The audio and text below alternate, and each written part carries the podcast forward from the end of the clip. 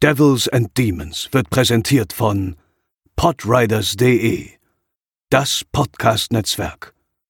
Diese Episode wird präsentiert von Deadline, das Filmmagazin, die Fachzeitschrift für Horror, Thriller und Suspense. Jetzt im Kiosk oder online unter deadline-magazin.de.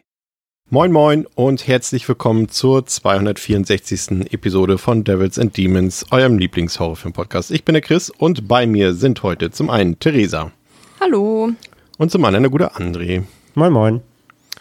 Und bevor wir zu unserem heutigen Film kommen, ähm, hab, äh, haben wir uns ausgedacht, äh, es ist schon wieder perfektes Deutsch hier zu Beginn.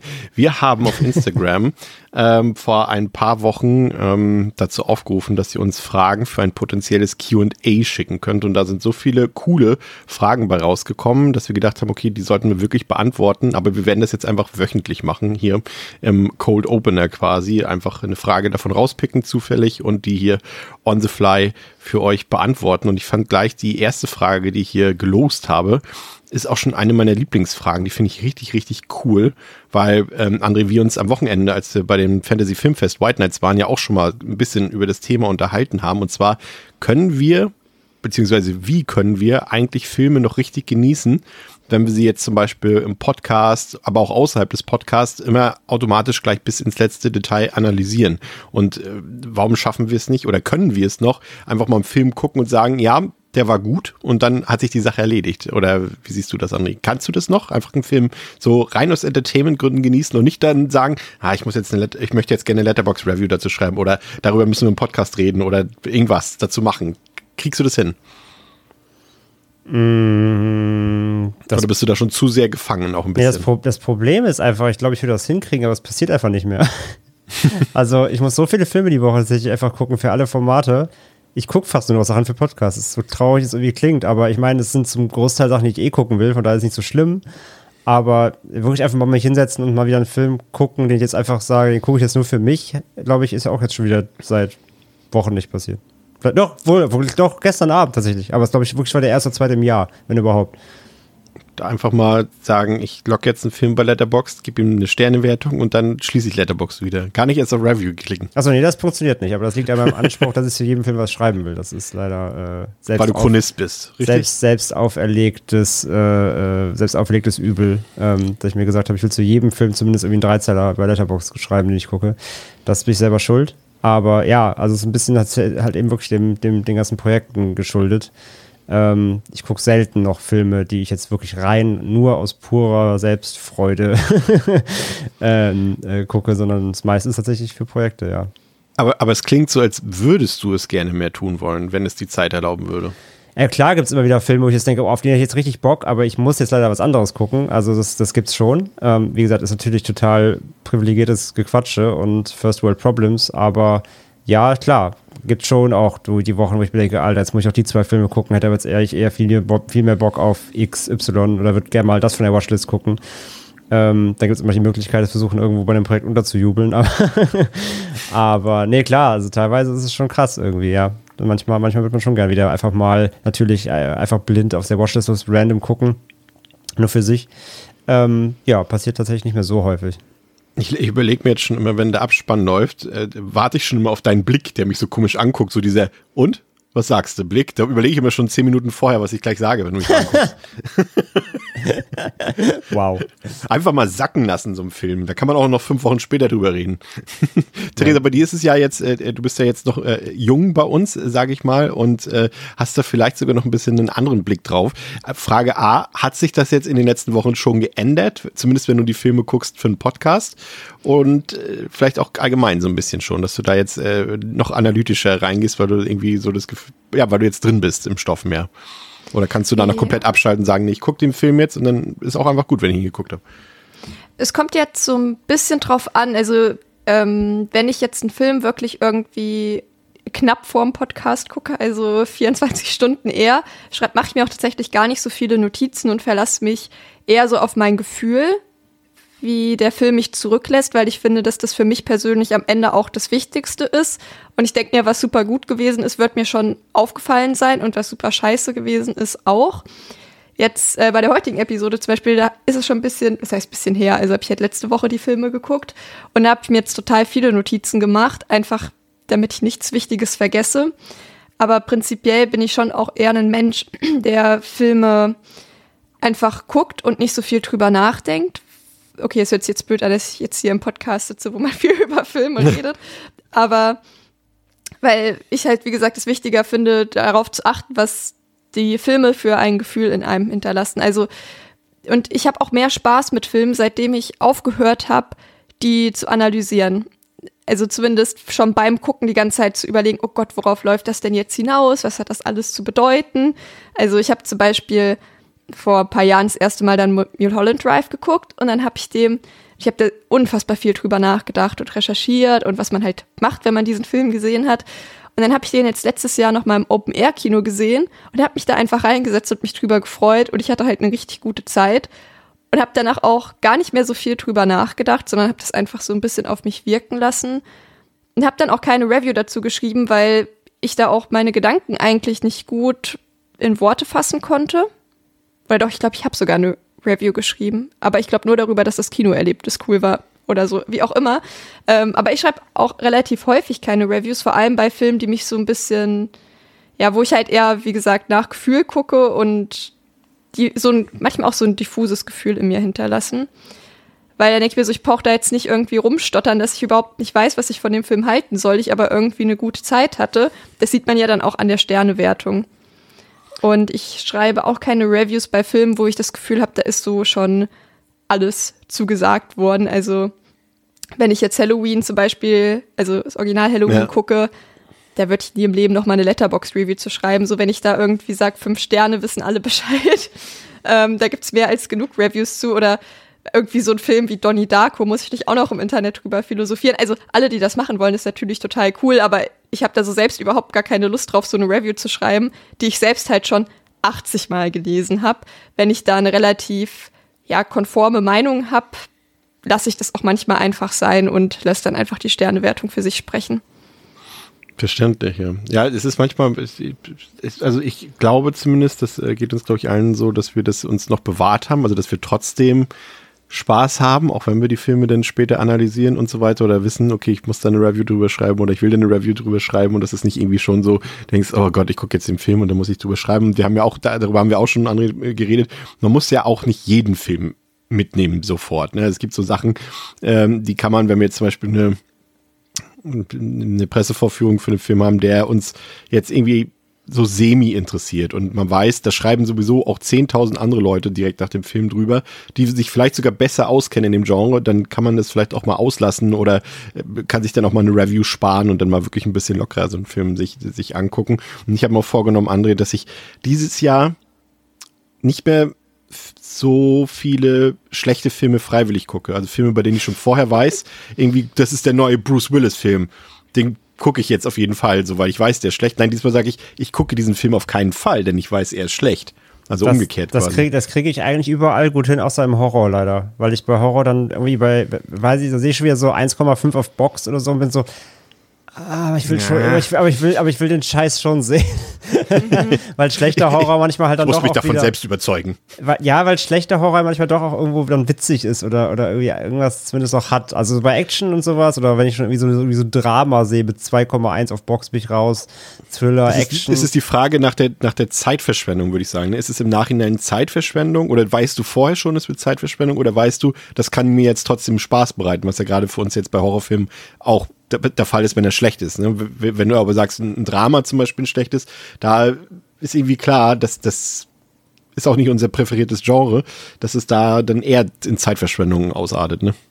Ja, wie gesagt, wahrscheinlich ist der 1,2 Horrorfilm auf Box auch Zeitverschwendung, aber da tut es dann nicht so weh irgendwie, weiß ich nicht. Also wenn der jetzt 150 Minuten dauert und ein, ein, ein 1,2 von 5 auf, äh, im Schnitt hat, dann lasse ich es vielleicht, aber irgendwie, wenn das so ein 87 Minuten Ding ist, dann denke ich mir manchmal trotzdem bei der Beschreibung vom Poster so, ah, das will ich dann trotzdem irgendwie mal sehen. Aber ja, hast schon recht. Ähm, äh, man sollte sich wieder mal auch darauf, darauf beruhen, sich Perlen rauszupicken. Ähm, aber ja, wie gesagt, manchmal ist es halt auch so, es kommt wirklich was ganz Neues und, und man denkt so, ey, vielleicht bin ich der Early Adopter, der einen coolen neuen Film findet. Meistens Müll. Aber manchmal gerade im Horror kommen ja gefühlt jede Woche drei neue Filme raus Klar. irgendwo auf der Welt und ähm, Warte, hast du drei oder 300 gesagt? drei. Kann auch Ich 300 würde sein. eher sagen 300. Ja, wahrscheinlich. Ähm, manchmal denkt man so, oh, vielleicht findet man so den nächsten super Geheimtipp, aber ja, meistens findet man natürlich die, die Rotze. Ähm, aber zum Vergleich auch, ich hatte das halt auch ganz krass zum Beispiel, ich habe ja auch jahrelang in der Games-Branche auch gearbeitet, hauptberuflich. Und ähm, das war halt auch nach ein paar Jahren dann so, dass mir auch halt zum Beispiel Zocken echt ein bisschen madig gemacht wurde dadurch. Weil gerade ich habe halt mit sehr vielen ja, AAA-Titeln gearbeitet, die hast du dann teilweise irgendwie schon, schon su super früh spielen dürfen oder auch müssen, um sie natürlich zu kennen. Ähm, ich kannte von super vielen äh, Story-Spielen schon das Ende vorweg, irgendwie bevor ich es überhaupt selber persönlich spielen konnte. Das hat halt auch sehr viel kaputt gemacht. Das habe ich schon gemerkt, dass da auch so, also wenn man halt so Hobby zum Beruf macht, dann leidet immer was drunter. Das geht, glaube ich, gar nicht anders. Ja. ja, ja, das stimmt. Das hört man auch ähm, ja, über, über viele Berufszweige. Ne? Auch bei Sportlern zum Beispiel ist es auch, ähm, wird, werden viele nicht zugeben, aber wenn du zum Beispiel irgendwie Profifußballer bist oder Profibasketballer, es gibt da auch einige Leute, die sagen dann irgendwann, nee, okay, Leute, es ist einfach nur noch mein Beruf. Ich habe da jetzt nicht mal großartig Spaß drin, das ist mein Beruf, ich verdiene damit mein Geld so, ne? aber es ist nicht mehr meine Leidenschaft und das hast du ja bei, bei ganz vielen Sachen dann irgendwann. Und ich glaube, so weit ist es jetzt beim Film bei uns definitiv noch nicht gekommen und Witz glaube ich auch nicht, kann ich mir nicht vorstellen. Nee, Ähm, also dass die Leidenschaft da abfällt, nicht, aber wie gesagt, es ist dann so der Einzelfall. Klar, wie gesagt, ich hatte auch schon Wochen, wo ich mir dachte, Alter, ich habe so keinen Bock mehr, jetzt diese zwei Filme noch für, Ja, für ja. nächste Aufnahme zu gucken. Wenn gerade sowieso auch alles andere noch stressig ist und ganz viele Sachen dazukommen, klar.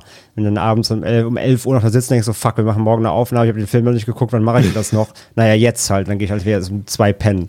Ja, aus dem, das- aus dem Leben eines, eines Filmpodcasts. Das- das- das gibt's halt auch, ja. Ja, ja, komplett. Da kann man ja auch, da kann man ja auch transparent und ehrlich sein. Das ist, ist bei mir auch total so. Ich denke so, geil, heute sind irgendwie, irgendwie, äh, ist meine Großbestellung vom Vinegar Syndrome angekommen. Ich habe total Bock, die Filme alle zu gucken. Und dann daneben stehen so, schon lächelnd so auf dem Tisch, äh, irgendwie Rack 1 und 2 und sagen so, nee, nee, nee, nee, nee, nee. Fünfter Rewatch steht an, Kollege, so, weißt du, so. Und das ist, ich meine, sei, sei froh, es könnte auch die Puppet Master Box sein. ja, äh, see you later, sag ich da nur.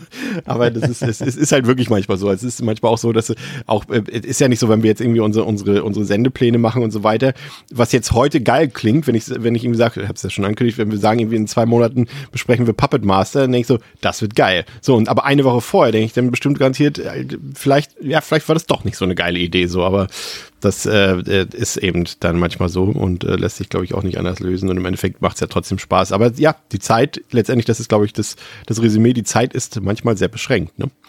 Ja, ja, absolut. Und ich meine, man muss überlegen, ein Film dauert im Schnitt halt zumindest 90 Minuten. Ne? Also Ja. kann man sich ja auch ausrechnen, einfach doch, wenn man in der Woche irgendwie, keine Ahnung, vier, fünf Filme mal guckt, die für irgendwelche Projekte sind. Das sind dann irgendwie mal eben so, ja, knapp zehn Stunden oder sowas, die man einfach in der Woche aufwendet. Wie gesagt, ist alles natürlich komplett äh, First World Problem, aber Genau, ja, genau. Ich, trotzdem ist es, glaube ich, äh, ganz gut verständlich. Dann doch, was solche Projekte für Zeit fressen halt auch. Mal gucken, ob das auch auf unsere heutigen beiden Filme zutrifft, ob die Zeitverschwendung sind oder ob sie wunderbar sind, denn wir reden nach dem Intro über den spanischen Found-Footage-Horrorstreifen Wreck aus dem Jahre 2007 und dessen Sequel. Und bevor jetzt schon wieder einige rummeckern, ja, wir besprechen auch Teil 3 und 4, aber dann in der nächsten Woche. Und los geht's nach dem Intro.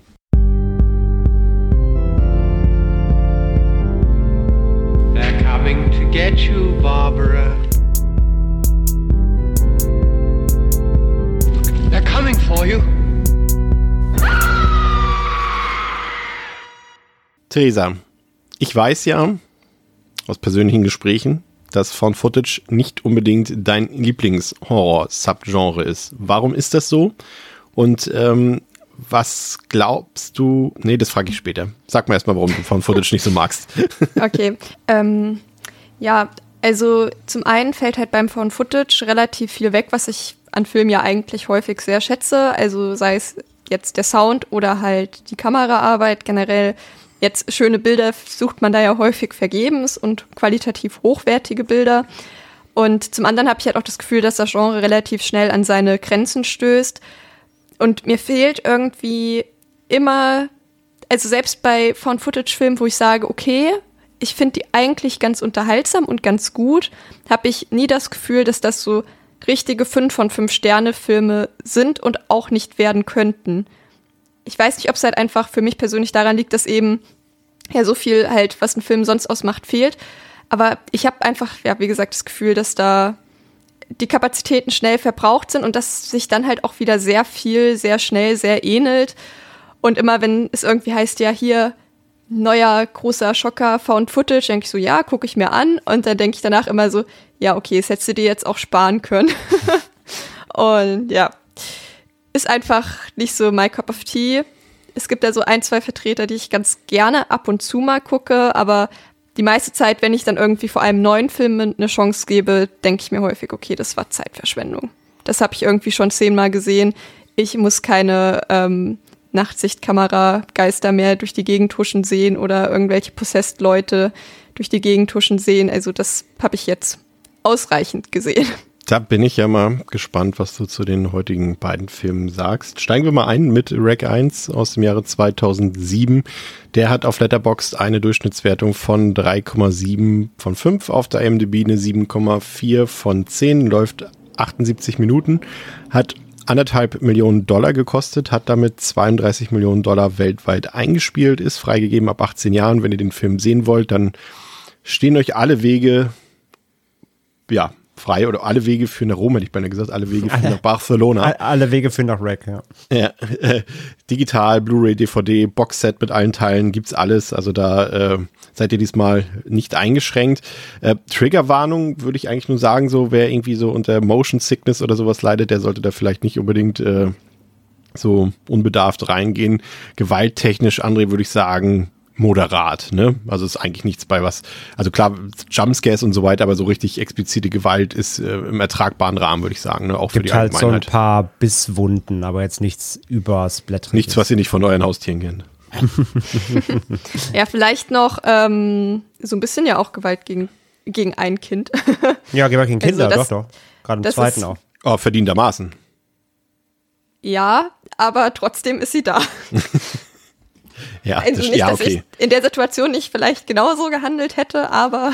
Kann man aber schon benennen, finde ich auch, ja. Kann man, kann man hier der, an dem der Punkt Film anmerken, vor wenn Kindern wir das schon keine, haben. keine Rücksicht, ja. Ja. Das Oder auf Kinder, so. Possessed ist possessed.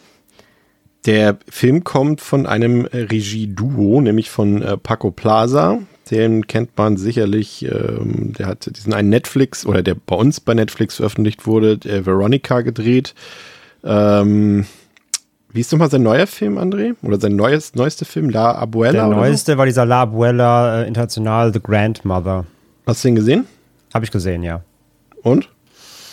Drei Sterne. Drei, genau, drei von fünf. So solid, auch wieder solides Horror-Ding über ja, eine Großmutter, die nicht das ist, was sie zu sein scheint. So war auch in so einer Wohnung, ist relativ ähnlich so. Also nicht von Footage war normal, normal geschossen, aber auch halt so ein, so ein ähm, ja, Kam Kammerspiel-Horror, der sich in einer ganzen Wohnung, in einer Wohnung abspielt, größtenteils. Ähm, ist solide. Nichts, kein großer Wurf, aber solide. Ich finde es spannend, dass der diesen Roma Santa gedreht hat. Den habe ich, ähm, das war, glaube ich, meine allererste Bestellung bei Arrow damals, damals, als sie nur, nur DVDs hatten noch und noch keine Blu-Rays. Und da hatten, gibt's so eine, gab so eine Box, da war drin, ähm, oh Gott, ich weiß gar nicht, es waren, waren so Tierhorrorfilme oder sowas. Und Roma Santa ist ja so ein Werwolf-Film auch und der war da drin. Ich wusste gar nicht, den habe ich auch bis heute nicht geguckt, aber ich habe ihn und ich wusste gar nicht, dass er von Paco Plaza ist. War, glaube ich, sogar sein erster Film, wenn ich mich nicht vergucke. Und das ist ja spannend. Muss ich mir mal angucken, wusste ich nicht. So, und sein, sein Kompagnon, äh, Signor Balaguero, ähm, den kennt man vielleicht. Ähm, der hat äh, diesen Film Fragile gemacht. Der kam in Deutschland auch raus. Der ist aber nicht so gut. Der ist eher so mittelmäßig. Und äh, Sleep Tide, das dürfte wohl abseits äh, der Rack-Reihe sein bekanntester und bester Film sein. Habe ich aber bis heute nicht geguckt. Der soll aber sehr, sehr gut sein, André. Kenn ich, kenn ich, ja, sag mir was, aber habe ich auch noch Ich habe den geguckt. Du, du ja, dann, ja, dann hau ich habe den geguckt und ich fand den sehr, sehr gut. Also das ist auch ein Film, der ja mehr so Richtung Schlag in die Magengrube geht, als dass der jetzt so super explizit wäre. Aber der ist auf jeden Fall, ich würde sagen, ein ordentliches Brett, schon auch so ein bisschen eher slow-burnig, aber die Thematik, ich möchte es jetzt halt nicht spoilern, ähm, das, den gibt es, glaube ich, auch auf Amazon Prime. Also den sollte man sich auf jeden Fall angucken, aber die Laune ist danach wahrscheinlich hinüber. Aber es ist trotzdem ein guter Film.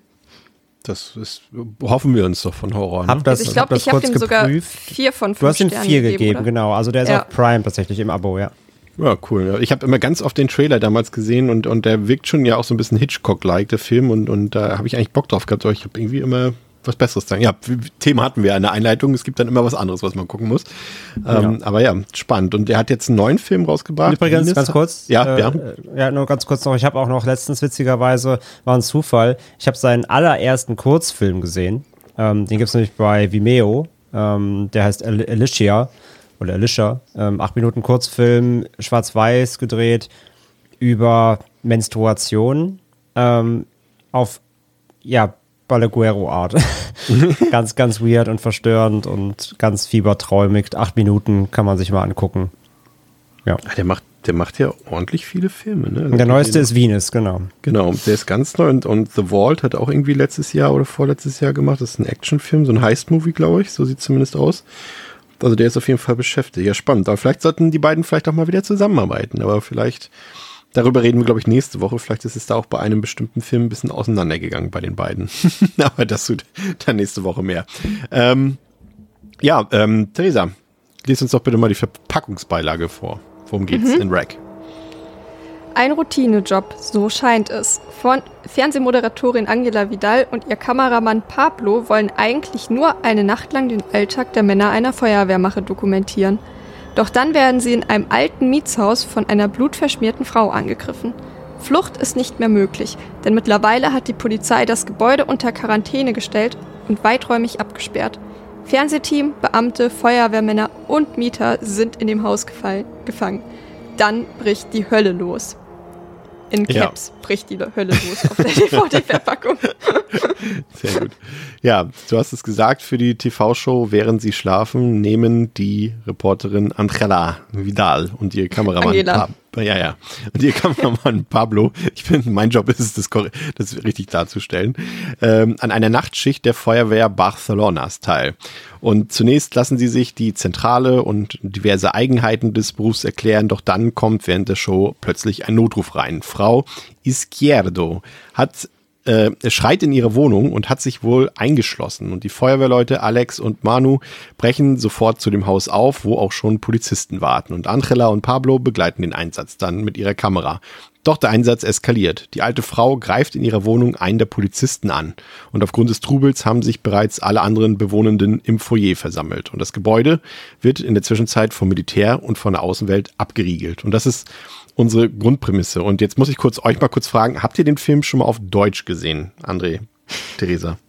Ja, habe ich. Und zwar jetzt erst gerade vom Rewatch wieder. Sehr gut. Ja. Also ich bin der Meinung, dass das von, sag ich mal, Synchronfassung der letzten 20 Jahre mit das grauenvollste ist, was man sich auf Deutsch antun kann. Ist meine Meinung. Das ich finde, es ist so ist grauenvoll. Ziemlich nervig, ja.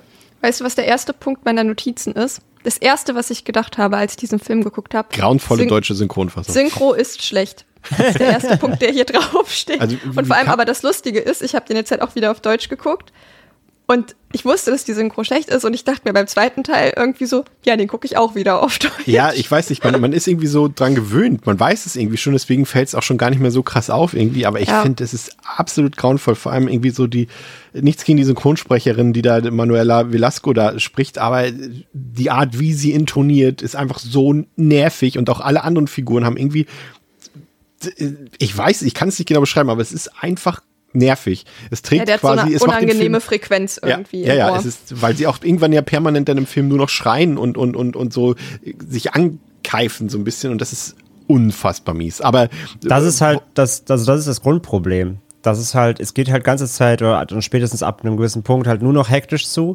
Es ist eh viel Geschrei, da kommen wir im zweiten Teil auch noch dann zu. Ja den ich im O-Ton geguckt habe, da schon mal so ein Vergleich, aber dann machen, das machen wir dann gleich. Aber äh, das ist genau das, das Problem. Du hast halt diese nicht so gelungene Synchronisation, wie ich finde. Ähm, und dann müssen die halt auch noch ganze Zeit durcheinander schreien und blöken und das nervt so krass ab. Ja, das, das passiert auch manchmal. Das hat man auch aktuell immer noch bei manchen äh, Filmen, äh, bei denen du denkst, hä, warum hat er so eine schlechte Synchro abbekommen? Wenn eben äh, vorher, wenn sich eine, eine deutschen, ein deutsches Label die Rechte an einem Film kauft und noch gar nicht klar ist, dass der ein Hit wird ähm, und, und, und da eben gar kein Budget dafür da ist, um da jetzt groß eine geile Synchro draus zu machen, dann hast du am Ende auf einmal einen geilen Film, der auf einmal ein Hit irgendwo geworden ist. Aber die Synchro hört sich so an wie von so einem Amateurfilm. Das gibt es auch heute noch ab und zu. Mhm. Aber das ist so echt eine meiner Top Flop 5 Synchros überhaupt auf Deutsch. Also wirklich, ich hasse das. Wirklich. Aber ja, wie Theresa schon sagt, und trotzdem gucke ich es dann jedes Mal wieder auf Deutsch. Ich weiß auch nicht warum. Ja, ja ich glaube, es liegt daran, dass die Standardeinstellung bei mir halt auch auf der, auf der DVD ist. Und zum anderen ist Rack jetzt auch irgendwie kein Film, den ich gucke aufgrund hochwertiger Dialoge, wo ich irgendwie das Gefühl habe, dass das Schauspiel auch so eine enorm große Rolle spielt. Also es gibt so Filme, da ist es mir schlicht und einfach egal. Also vor allem auch Filme, die ich schon häufig gesehen habe und vielleicht auch in der Jugend gesehen habe, die ich dann halt auch auf Deutsch geguckt habe. Da neige ich dazu, die halt auch immer wieder auf Deutsch zu gucken. Oder wenn ich jetzt halt, weiß ich nicht, irgendeine Komödie oder sowas, oder ich ja, habe ja so eine Schwachstelle für Teenie-Komödien und Hundefilme oder so, würde ich niemals auf die Idee kommen, den extra in Englisch zu gucken. Und ein bisschen in die Kategorie fällt Rack auch, weil das ist mir dann, ja, ich glaube nicht, dass es einem so viel mehr gibt, irgendwie, den jetzt ähm, im Original Wortlaut irgendwie praktisch zu haben. Ich glaube okay. doch. Ich glaube doch. Also Ja. ich, ich, ich, bei mir ist es so. Ja, ich, wahrscheinlich schon, aber ich denke das vorher halt immer so, ach nee, das Ja, ja. passt schon. Und dann denke ich mir nach zwei Sekunden, warum ist die Synchro so schlecht? Lustigerweise, ich wollte eigentlich das erst später machen, André. Ich wollte noch mal fragen, äh, ob wir spontan jeder seine Top 3 von Footage-Filme wählen kann. Ich muss jetzt leider einen vorwegnehmen bei dem Thema. Aber bei Cloverfield, ich glaube, der ist auch in meiner Flop 5 drin. Ja, Ich glaube, der hat auch eine grauenvolle deutsche der Synchro ist gehabt, aus denselben auch Gründen. nicht so geil. Nee, das stimmt. Ja, die ist auch ein bisschen, die wirkt ein bisschen off und draufgelegt. Das, das weiß ich äh, auf jeden Fall. Auch wenn ich es länger nicht auf Deutsch geguckt habe, aber die wirkt so ein bisschen, als ob die Leute die vorher nicht wussten, was sie da sprechen müssen oder so. Das ist ganz weird, Ja. ja. Ja, ja, und ich, äh, nee, ich das jetzt keine deutschen SynchronsprecherInnen. Das äh, mache ich jetzt nicht, aber es gibt tatsächlich eine Stimme, deren Frequenz mich einfach maximal belastet. Nee, ich sag jetzt keinen Namen. ich weiß, alle warten drauf. Ich gebe vielleicht ein, ein, ein, Hint, Jennifer Lawrence. Und dann wissen die meisten Leute schon Bescheid. Ähm, Ich hätte gedacht, du nimmst jetzt ähm, die Lisa Simpson Synchro aus Halloween. aus Halloween. Ja, die Jamie. Nee, heißt die Jamie? Oh, ach, warum hast du das jetzt gesagt? Oh Mann. Weil, weil ich, ich weiß nicht, von welcher Synchronstimme du sprichst, aber ich glaube, so schlimm wie das in Halloween kann sie nicht sein. Deswegen dachte ich, muss ich noch einen drauflegen. Ja, na klar, Daniel Harris Synchronstimme ist, ist, ist natürlich nochmal. Können wir das Thema wechseln? Also, Ja. ja. also, was ich sagen wollte, ich, ich habe ihn halt jetzt auf Deutsch geguckt, äh, äh, wieder auf Deutsch geguckt, weil ich halt äh, nebenbei mitgeschrieben habe und das ist manchmal dann nicht so gut, wenn man mal kurz aus dem Blog guckt und dann nur noch Spanisch hört und das nicht mehr versteht, deswegen bringt es dann nicht so viel. Ähm, deswegen ist es auf Deutsch besser. Aber zurück äh, äh, zur Ausgangssituation, André. Wir haben hier aus meiner Sicht eine ziemlich coole Prämisse. Wir haben eine TV-Show, was erstmal irgendwie sinnvoll ist, was, was recht frisch wirkt im Kontext mit Found Footage. Und wir haben mal keine Polizisten, die wir verfolgen, zumindest zunächst, sondern die Feuerwehr, die ja, glaube ich, den meisten Leuten von Haus aus ein bisschen sympathischer ist als die Polizei. No shame. Ähm, und wir verbringen die ersten zehn Minuten die Einführung da mit den, mit den Feuerwehrleuten, bekommen alles erklärt, wie so ein Ablauf da ist bei denen, wie die dort wohnen, wie, wie, wie sie schlafen, wie die Feuerwehrrutsche funktioniert, alles Mögliche halt. Und ich muss sagen, das hat mir irgendwie gefallen. Das hat mir total Spaß gemacht, irgendwie so diese Einführung. Ähm, und, und ich konnte mich irgendwie auch dann tatsächlich mehr mit diesem Job der Feuerwehr identifizieren. Also jetzt nicht ne, von meinen persönlichen Leidenschaften her, sondern von der Sympathie her, als wenn das jetzt irgendwie wieder die übliche Sondereinheit gewesen wäre. Kommen wir später noch zu. Und das hat mir irgendwie gefallen und das hat für mich auch irgendwie eine authentische Atmosphäre von Anfang an erzeugt, weil ja die, die Manuela Velasco, die ist ja auch in echt TV-Moderatorin in Spanien und das bringt sie auch authentisch rüber, finde ich, zumindest im O-Ton. Also ich finde, Bild ab, sehr gut. Wie siehst du es? Gehe ich äh, komplett mit, ja. Hat mich jetzt auch wieder überzeugt beim Rewatch. Also das äh, Opening und die ganze Auf, der ganze Aufhänger für die, für die, für den Found Footage, weil ähm, auch nur kurz sein, ob man den Film nicht kennt. Also es ist kein Livestream, ne, weil du ja TV-Show sagst, nur wer es nicht kennt. Also ähm, sie, sie, sie, es ist eine Doku-Reihe, die heißt, also auf Deutsch heißt sie, ähm, während ihr schlaft, ne? Also es geht darum, eben ähm, Berufe oder Berufsgruppen oder wie auch immer zu begleiten, der halt seine Arbeit ausführt, während die normale, in Anführungszeichen, Bevölkerung eigentlich im Bett liegt, nämlich irgendwie mitten in der Nacht. Und Frag ähm, mal bei Bushido nach, der schläft bis 16 Uhr jeden Tag. Wie jeder Student, no shame. Hey.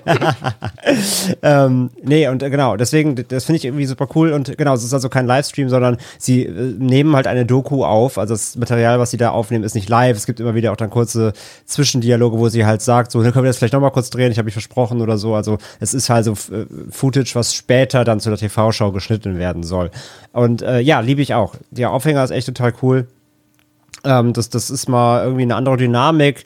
Äh, Finde auch dann, am Anfang ist sie auch noch sehr sympathisch, wenn sie da diese, diese Klamotten von der Feuerwehr anprobiert und so. Ne? Ja. Ne? Das ist ganz coole, kleine, auch witzige kleine Aufhänger dabei am Anfang. Und die ganze Ausgangslage hat man so vorher eben noch einfach noch nicht gesehen. Und das war, fand ich auch als, als Einstieg funktioniert das immer wieder sehr gut. Und wie du sagst, wirkt so organisch, authentisch, dass, dass man auch direkt da ist eine glaubhafte Komponente dabei, weil das ist ja immer einer der ausschlaggebendsten kontroversen Diskussionspunkte bei Found Footage. Ist das Material oder der, der, der, die Ausgangslage, woher das Material stammt, ist das glaubwürdig. Ne? Also meist hast du ja irgendwie Überwachungskameras oder eben Privatgefilme. Hier finde ich halt, dass da ein Kameramann, ein Profi-Kameramann am Start ist, der eine TV-Show filmen soll, ist halt auch ein super Aufhänger so, dass da eine Kamera am Start ist, per se also erstmal absolut glaubwürdig und auch, ähm, ja, sie muss halt da sein, ne? Das finde ich halt auch immer wichtig, wichtiger Punkt und den haben sie damit halt auch clever gelöst, wie ich finde. Ja, und, und Theresa, jetzt stellt sich ja die Frage, deswegen hatte ich dich eingangs nochmal gefragt nach, dein, nach deiner, in Anführungszeichen, Abneigung gegenüber Found Footage. Hier finde ich es, äh, bei aller Kritik, die man dem Subgenre auf jeden Fall auch, auch äh, ja, unterstellen kann. Ich finde, hier ist der Einsatz des Found Footage, das ist ja eben schon so ein bisschen durchgekommen, bei Andrea auch, der trägt hier zum Gelingen des Films bei. Der ist sogar exorbitant wichtig, weil ich finde, gerade dadurch die, kommt die Authentizität so richtig zur Geltung. Ne? Dadurch, du hast halt diese, diese TV-Sendung, Andrea hat es eben noch ein bisschen, ein bisschen aufbereitet. Und das dann in Verbindung mit Found Footage zu bringen, finde ich ehrlich gesagt, ist schon fast genial. Und wirkt dann auf einmal wieder, selbst in so einem durchgenudelten Subgenre auf einmal wieder erfrischend. Ja, total. Also vor allem, was Andrea auch gerade schon gesagt hat, es gibt einen Grund, warum die Kamera da ist und warum sie auch die ganze Zeit da ist und nicht ausgemacht werden sollte, kann, wie auch immer. Und das trägt halt auch sehr dazu bei, weil häufig hat man da wirklich dieses Problem, dass man sich denkt, okay, und warum filmst du? Oder auch, dass aus Ecken gefilmt wird, wo man die überhaupt gar keinen Sinn ergeben und sowas hat man halt hier einfach nicht. Ähm, und es ist halt auch, also man hat da ja auch wirklich super lange, ja, praktisch Plansequenzen, die ja, ich glaube, die längste Szene geht fast 20 Minuten. Ja. Wurde zumindest im Making-of gesagt. Ich, ja, sie, nicht, dass sie ich glaube, 18 Minuten war es, glaube ich. Ja. Okay. Und, und das fällt halt auch irgendwie, dadurch, dass es auch irgendwie fast in Echtzeit praktisch ist, kommt man da auch irgendwie, fühlt man sich da echt wirklich so mittendrin und hat halt auch nicht das Gefühl, dass da ihm irgendwas noch vorenthalten wird oder sowas. Oder dass jetzt nur bestimmte Sachen gefilmt werden, sondern dass halt wirklich irgendwie, ja, was passiert, sehen wir. Und was nicht passiert, sehen wir halt auch einfach nicht. Weil es ja auch immer mal Szenen gibt, wo jetzt, ähm, ja, nochmal Leute befragt werden und Interviews geführt werden, was halt auch total viel Sinn ergibt, dass das da auch nochmal drin ist. Ja. Und da damit halt auch die, ja, zwar auch irgendwie sehr plassen anderen ähm, Leute dort aber immerhin so ein bisschen Charakterisierung auch bekommen und alle noch mal so ein bisschen auch zu Wort kommen und nicht ganz nur, ja, geschnetzeltes sind.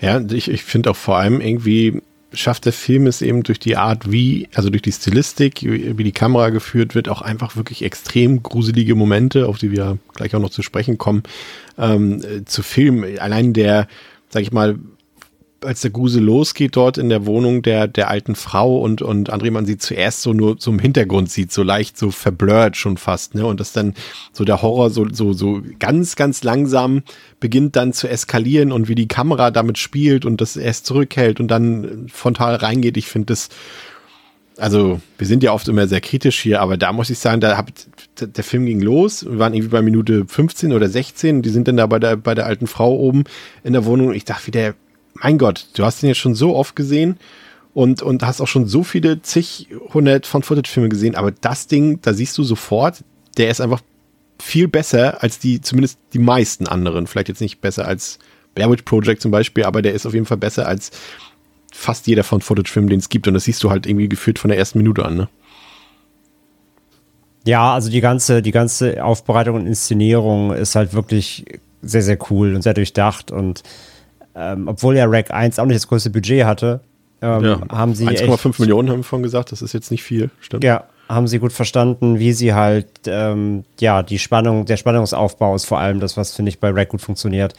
Weil du halt so komplett im Unwissenden bist, was da jetzt Phase ist. Also, ähm, du hast halt die Situation, da sind halt diese, ja, komplett konfusen HausbewohnerInnen, ähm, die selber nicht wissen, was abgeht. Du hast halt die, die Feuerwehr, die gerufen wird. Du hast schon Polizisten vor Ort, die aber auch nicht so genau peilen, was Phase ist. Also keiner hat so richtig Ahnung. Das heißt, es, es ist eine allgemeine Unwissenheit und Unruhe halt schon da.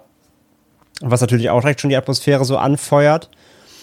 Und sobald sie halt dann in diese erste Wohnung da halt eben reingehen, ja, da wird es ja gleich sofort weird. Dass du halt diese, diese, diese, ja, ältere Dame hast, hast, wo du schon siehst, natürlich, der geht's nicht so gut. Fragst dich halt, was ist mit, was ist mit der los? Und äh, gleichzeitig hast du, fängt da auch schon diese Hektik an, ja, du hast diesen engen Flur, Feuerwehr und Polizei rennt voran, du hast dann eben die Kamera, die dann eben auch mit der, mit der Moderatorin eben mit äh, Angela oder Angela, ähm, wo diskutiert wird immer so, ne, ey, geh näher ran, film was, er, er sagt, der, der pa Paulo heißt der, ne, der, der Pablo. Pa Pablo. Pablo, genau. Äh, Pablo halt immer so, ich sehe nichts, ich komme nicht ran und so, da hast du diese Dynamik, also dieser ganze Aufbau ist halt super clever, weil, weil du irgendwie schon recht, direkt on the edge bist, weil du merkst halt, okay, da geht richtig Shit ab scheinbar, da stimmt was ganz und gar nicht. Aber genau wie die ganzen Figuren hast du noch keine Ahnung was. Und das wird ja im Grunde dann erst wirklich erstmal aufgelöst, oder es gibt ja diverse Auflösungen, sage ich mal, von Situationen. Und die erste Auflösung ist ja erstmal dann, wenn die, wenn die, Groß, die Großmutter da eben den, den Polizisten anspringt zum ersten Mal, dann merkst du, okay, die sind auch, die sind aggressiv so, die ist einfach nur verwirrt und die ist wirklich, die ist aggro und du weißt aber auch immer noch nicht so genau, was halt Phase ist. Also diese, Ja. dieses im Unklaren lassen ist halt ein großer, finde ich, ein großer, starker Punkt des Films. Aber der ganze Aufbau eben und die immer wieder kleinen Eskalationen, so, die machen das, finde ich, auch aus.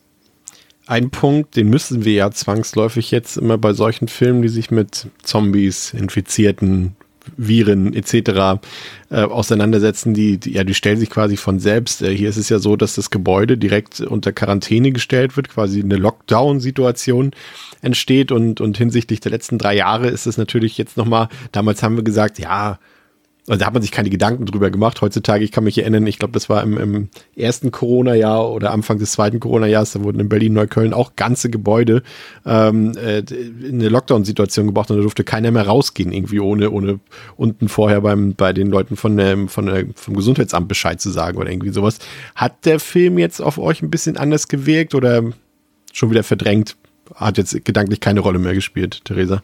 Also Corona. Also, ähm, ich würde sagen, ist es unrealistisch. Ich weiß nicht, was, wie die in Spanien mit Bürokratie umgehen, aber ich würde sagen, in Deutschland wäre es unmöglich, in so kurzer Zeit einen solch drastischen Beschluss zu ziehen, weil das erstmal noch durch 20 Behörden gehen würde.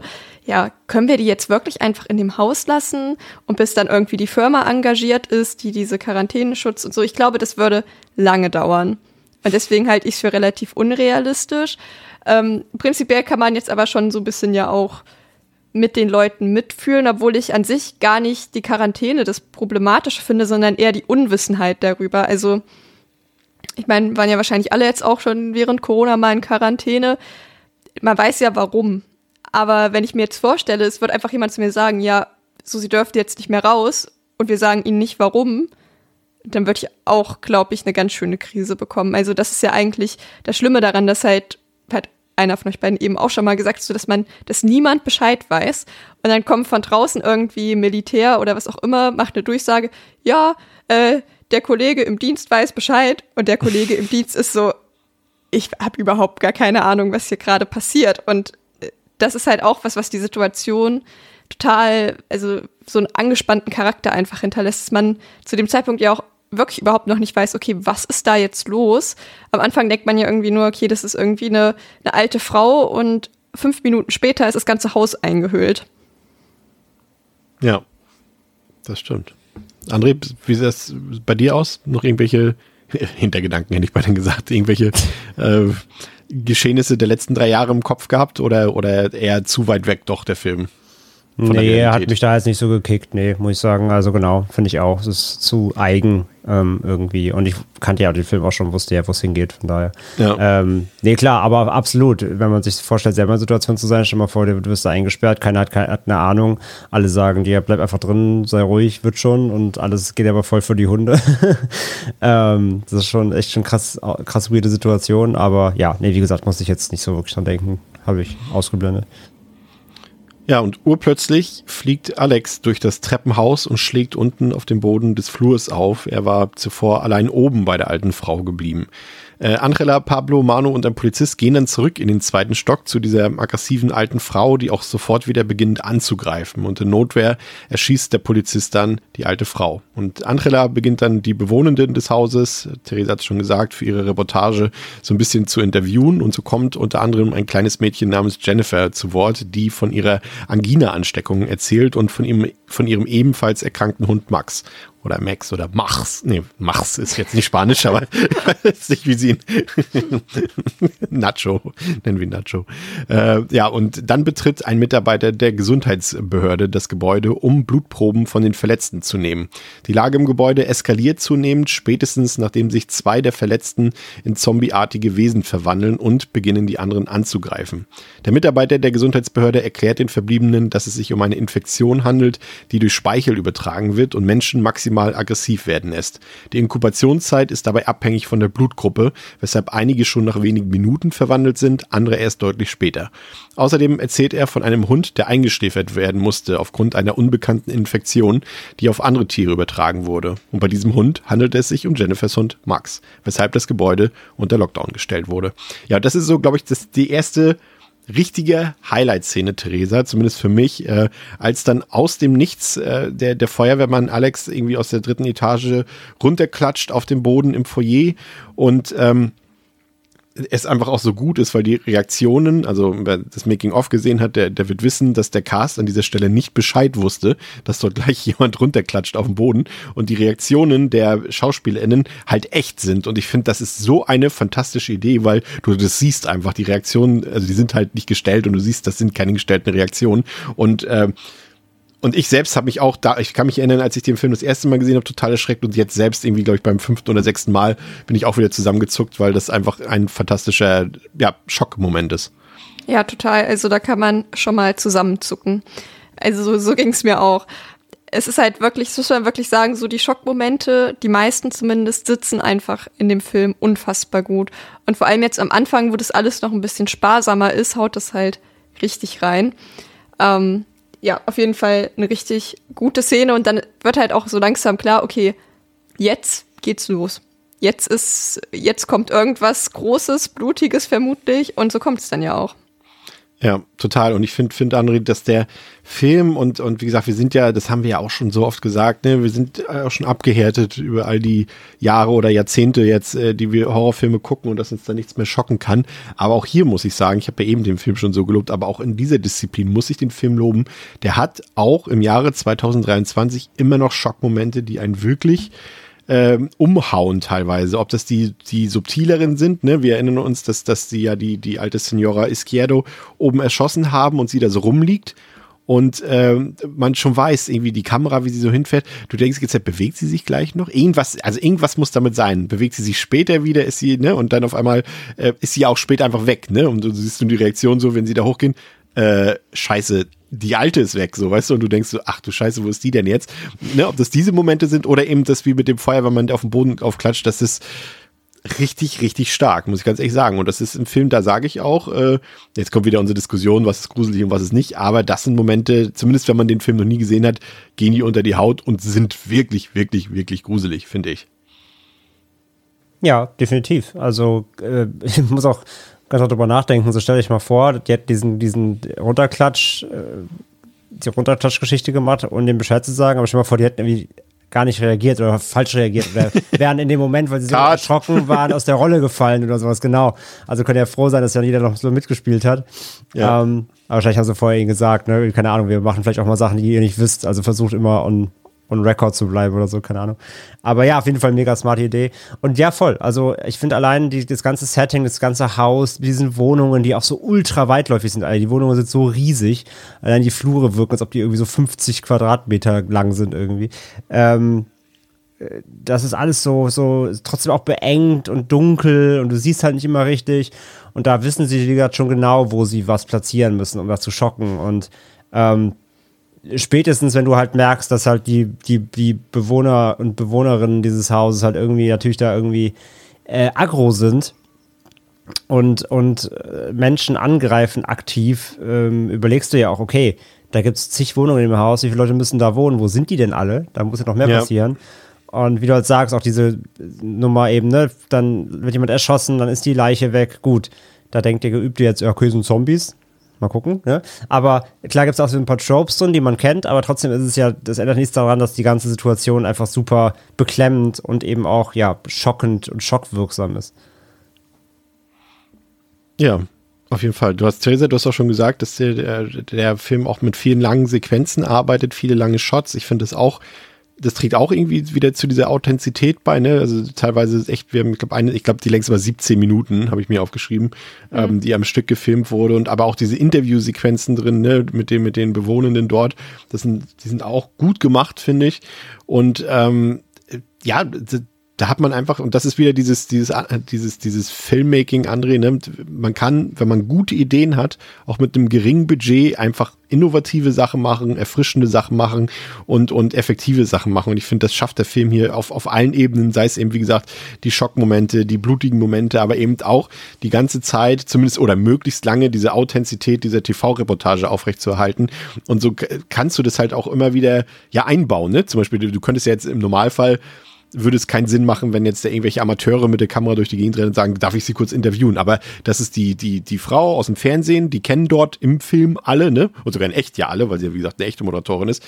Und deswegen ist es logisch, dass sie ihr auch Fragen beantworten, sowohl die Leute, die dort arbeiten, ne, von, von der Gesundheitsbehörde, die Feuerwehrleute, die Polizisten, als auch eben die Anwohner. Und ich finde, das schafft er einfach so rund, das Ganze äh, zu vermitteln und dann eben, wie gesagt, diese, diese spontanen Sachen. Ne? Also ich habe irgendwie ähm, weiß, Theresa kann es glaube ich bestätigen, wenn, wenn sie auch das Making-of gesehen hat, dass sie auch nie das vollständige Skript bekommen haben, ja. sondern immer nur für den jeweiligen Tag oder für die jeweilige Szene. Und ja. äh, deswegen hast du halt so viele echte Reaktionen teilweise dabei. Und ich finde, das ist, muss man ganz ehrlich sagen, von den, vom, vom Regieduo super. Der André war das. Achso, ich war, du hast jetzt so viele ich, Namen gewartet. Ich habe auch jetzt eine mehr. 17 Minuten am Stück eine, eine Frage ja, gestellt. Du hast jetzt eine One-Take-Frage ja. gestellt, ne? Ja. Ähm, ja, total. Also auch das, wie gesagt, ähm, geht halt komplett mit dem, mit dem, mit dem, mit der Prämisse einher. Du hast halt nicht irgendwie einen Privatmensch, der jetzt anfängt, da Leute zu, zu befragen oder so und denkst dir halt, hä, wieso labern jetzt alle mit dem oder so? Sondern es ist halt nach wie vor die, die Grundidee zu sagen, hey, wir, wir sind Journalisten, wir sind, wir sind vom Fernsehen. Wenn wir hier schon so, so Situationen sind, dann sollten wir darüber berichten, nach Möglichkeit. Und deswegen macht es halt, finde ich, auch komplett Sinn. So, und nicht jeder will ja auch, was ja auch wieder verständlich ist. Und du hast natürlich ja auch immer dann den Polizisten, der immer wieder sagt, jetzt hören, hören Sie endlich auf zu filmen. Während, glaube ich, ähm, äh, äh, Manuela Velasco, glaube ich, im Film 440 Mal schreit, wir haben eine Genehmigung. ähm, glaube ich, der meistge meistgefallene Satz im Film. Ähm, mhm. nee, aber das ist, das ist schon cool, auf jeden Fall, weil ist ja, ist ja wirklich so. Also A, merkst du ja vom Anfang an schon, ich meine, da wird dann jemand blutig in den Hals gebissen und sie schreit halt ganz halt darauf, das wollen die Leute sehen, ne? Also da ist ja auch vollkommen diese Mediengeilheit, ne? Diese Ausschlachten, diese, der, das, das, das, das Ausschlachten von Extremen im Fernsehen ja komplett drin. Also ein bisschen Gesellschaft oder also Medienkritik kann man ja fast auch da drin lesen, wenn man möchte. Ähm, also es wird ja echt schnell klar gemacht, dass die geil sind auf, auf spannende Bilder. Ähm, von daher stelle ich auch nicht in Frage dann, dass die später halt wirklich bis zum letzten Atemzug gefühlt durchfilmen und alles festhalten wollen, um diese Situation, der sie ja selber auch Gefangene sind, ähm, zumindest zu dokumentieren. Das, das stelle ich halt mit dem Film nicht in Frage und das macht das schon stark. Das kriegen halt die wenigsten von Footage-Filme so glaubwürdig hin. Ich hatte auch so ein bisschen das Gefühl, dass schon auch Medienkritik geübt wird und ich habe dann während den Interviewszenen auch so gedacht, ja, wie würde es mir gehen, wenn ich mit so einer Journalistin in, so einem Haus eingesperrt wäre? Und ich glaube, mich würde das unfassbar wütend machen, wenn die das alles filmen würde. Also ja, zum einen zur Dokumentation. Ist das, ist das dieser, dieser Scream, Scream Gail Weathers Moment, als Sydney sie ja. eine, eine verpasst? Ich, ja, das wäre, glaube ich, ich gewesen. Entweder wäre ich so im Rage-Mode gewesen, dass ich da einen stundenlangen Vortrag gehalten hätte, wie scheiße die Situation ist. Oder ich glaube, ich hätte ihr aufs Maul gehauen. Weil ich das einfach ja schon auch wieder so Ausschlachten von persönlichen Schicksalen und Eindringen in den eigenen Lebensraum. Und ich fand das schon unangenehm irgendwie. Also ich glaube, mich hätte das in eine tiefe Krise gestürzt, wenn die mich dann noch die ganze Zeit befragt und genervt hätte. Vor allem, weil sie ja auch da die ganze Zeit so einen, ja, aggressiv-panischen Tonfall drauf hat. Außer wenn sie mit dem Kind spricht, dann ist sie auf einmal so ganz lieb. Ansonsten ist sie irgendwie eher, ja, weiß ich nicht, wie so ein, wie so ein bellender Chihuahua wirkt sie irgendwie so vom Tonfall her. Und das fand ich alles ein bisschen unangenehm. Und ich frage mich halt, inwieweit da ähm, bewusst Medienkritik auch irgendwie mit drin ist oder hm. ja, wahrscheinlich schon ich, oder vielleicht auch nicht, ich weiß es nicht. Ich finde tatsächlich eher nicht, weil das irgendwie gerade der letzte Satz, auch den sie am Ende des Films sagt, als sie nochmal irgendwie sagt, hier Pablo, hast du alles drauf, wir müssen alles der Außenwelt zeigen oder irgendwie sowas. Sie, es ist ja schon so, dass sie auch durchaus ihre, dass sie ihre journalistischen Pflichten ja so richtig erst während des Films so äh, die, die, diesen bewusst wird. Und am Anfang hast du so das Gefühl, da weißt du schon, ne, so wie sie ihre Sendung präsentiert, das ist eher tough und nicht Tagesschau, ja. so was sie da macht. Und irgendwann später geht sie quasi über von so ein bisschen, also na klar, es ist Sensationsgier, aber es ist irgendwie auch ihr Bedürfnis danach, der Außenwelt zu zeigen, was dort im Gebäude abgegangen ist, auch wie die Behörden dort schlecht gearbeitet haben zum Beispiel und die Leute im Stich gelassen haben, wie auch immer, oder sie dort eingesperrt haben. Und äh, deswegen bin ich da ähm, eher im Widerspruch, muss ich gestehen. Ich bin da auch so ein bisschen zwiegespalten, weil zum einen ist das natürlich auch irgendwie was, was wo man sagen würde im Nachhinein, ja, das wäre schon gut, wenn die Leute erfahren, was dort eigentlich abgegangen ist. Gleichzeitig so, wenn ich mir das halt auf so einer privaten, persönlichen Ebene vorstelle, macht mich das unfassbar wütend, Klar. diese ganzen Szenen. Aber ja, genau, ist nicht so ganz eindeutig, würde ich dir zustimmen, ob das, oder vielleicht soll es auch genauso diesen Zwiespalt zwischen, inwieweit muss man da persönliche, äh, also halt Privatsphäre schützen und wann ist das Recht der Öffentlichkeit zu erfahren, was los ist, wichtiger oder so. Es waren auf jeden Fall Gedanken, die ich mir gestellt habe. Ähm, weiß nicht, ob das für mich, für mich wäre es halt ging. auch so ein bisschen dieses, was filmen sie, ne? Also, wenn mhm. sie halt einfach die Situation an sich filmen, auch genau, wie, was, was da auch für Unrecht geschieht eben, ne? Die haben da halt Verletzte und es hilft halt keiner und so weiter und es wird nichts kommuniziert.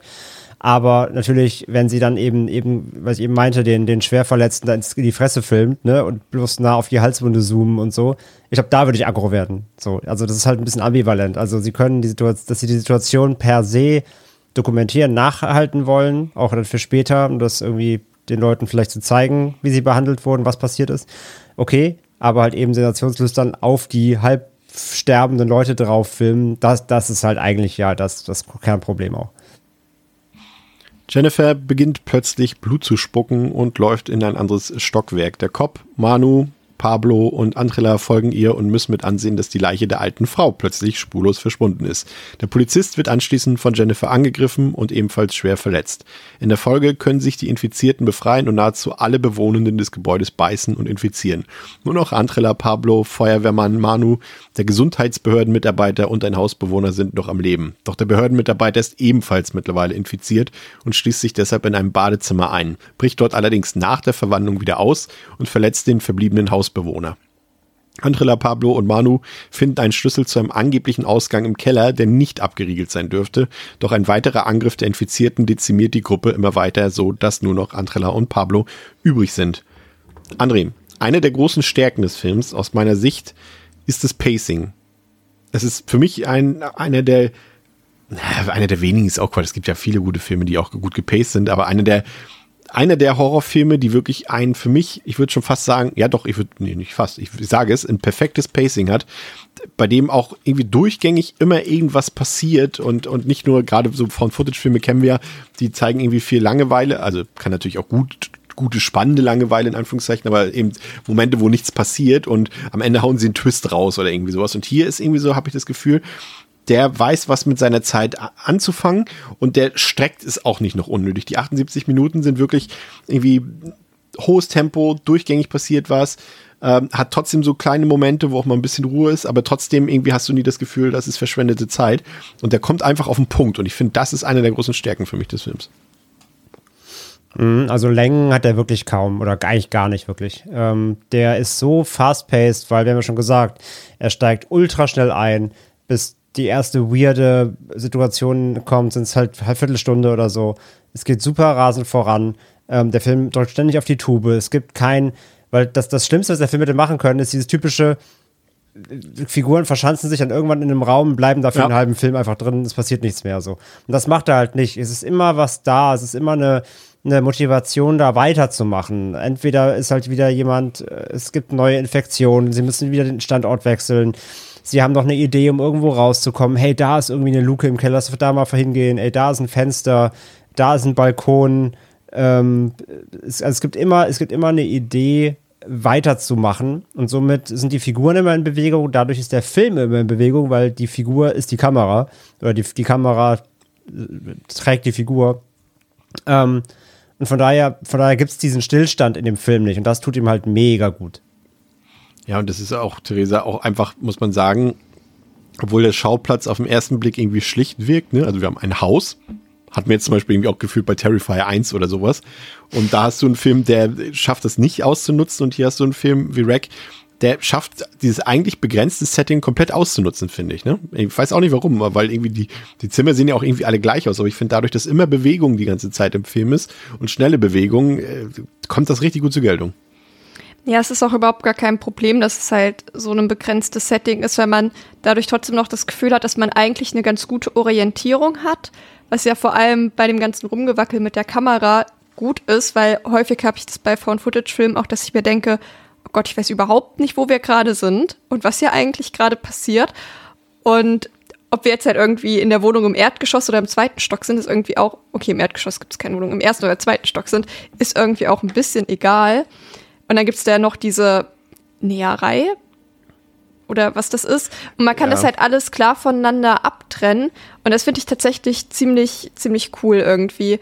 Und finde das Setting auch sehr gelungen, weil es halt, man weiß ja, vor allem weil es sich auch als so anfühlt, als könnte direkt neben einem was passieren. Eben weil es irgendwie so klein ist. Und dass man dadurch halt auch wieder das Gefühl hat, dass man wirklich auch alles mitbekommt.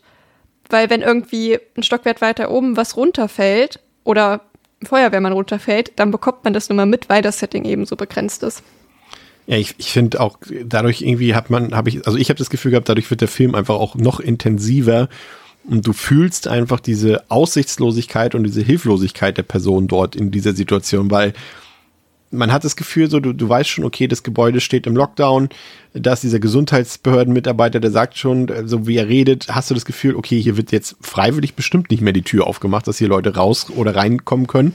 Und dadurch hast du auch immer das, irgendwie hast du irgendwann so ein resignierendes Gefühl. Du weißt, das, was hier vor sich geht, lässt sich vermutlich auch nicht mehr stoppen und aufhalten. Und ich finde, das schafft der Film auch so gut zu vermitteln. Ja, also noch kurz zum Gesundheitsbeamten. Auf den hätte ich. Du kannst natürlich auch über den Gesundheitsbeamten reden. Ja, nee, weil, weil ich hier noch eine Notiz habe, die ich vor allem jetzt, weil du ja auch nach Corona gefragt hast, sehr, was mir direkt aufgefallen ist, was mir, glaube ich, vor vier Jahren nicht aufgefallen wäre. Ähm, es gibt dann ja diese Szene, wo sie die Infizierten irgendwie dem eine Spritze geben. Genau, und dann bricht das ja alles erst so richtig aus. Und dann geht er praktisch aus dem Raum raus und zieht seine Maske ab. Und zu dem Zeitpunkt wissen wir ja noch nicht, dass es nicht über die Atemwege ähm, weitergetragen wird. Und man denkt sich so, bist du bekloppt? Du bist Gesundheitsbeauftragter hier, kommst vom Gesundheitsamt, bist hier in einem komplett abgeriegelten Haus und denkst dir so, oh, ich ziehe jetzt erstmal die Maske ab, das ist mir irgendwie zu anstrengend hier. Das fand ich, fand ich unfassbar lustig, wie er einfach so casual die Maske abzieht. Stimmt, ja, hast recht. Also auf den hätte ich mich nicht verlassen. Spätestens da hätte ich gesagt, okay, wir sind verloren wenn der für uns zuständig ist, sind wir verloren. True. Ja, ähm, hier haben wir, ähm, also generell ist es ein guter Punkt, den du ansprichst. Es wird natürlich hier, und das glaube ich nämlich eher, also ich glaube, es ist keine Medienschelte drin, sondern es ist ganz klar, also was heißt, eine, eine Kritik an Behörden handeln. Äh, in dem Sinne, es wird zumindest so dargestellt, dass die Behörden hier auf jeden Fall ähm, die sind, die, die falsch handeln oder die überfordert sind mit der Situation und, und das kommt, glaube ich, eher so ein bisschen dann noch zur Geltung. Ähm, aber auch so, ich fand die, die Angriffe, André, von, von Jennifer fand ich auch richtig cool. Ich finde sowieso ihre, in Anführungszeichen, Zombie-Variante fand ich auch mega gruselig und, und super gut inszeniert irgendwie.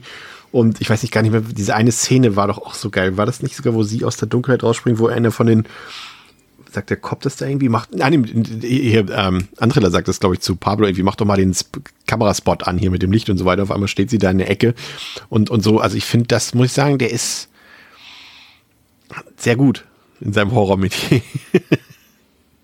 er ist sehr gut, ja. Das kann man so, glaube ich, festhalten. Ähm, ja, absolut. Also die, wie gesagt, die, die, die, die Bedrohung ist halt immer allgegenwärtig, weil du halt lange Zeit einfach auch nicht realisierst, sind das jetzt drei Infizierte?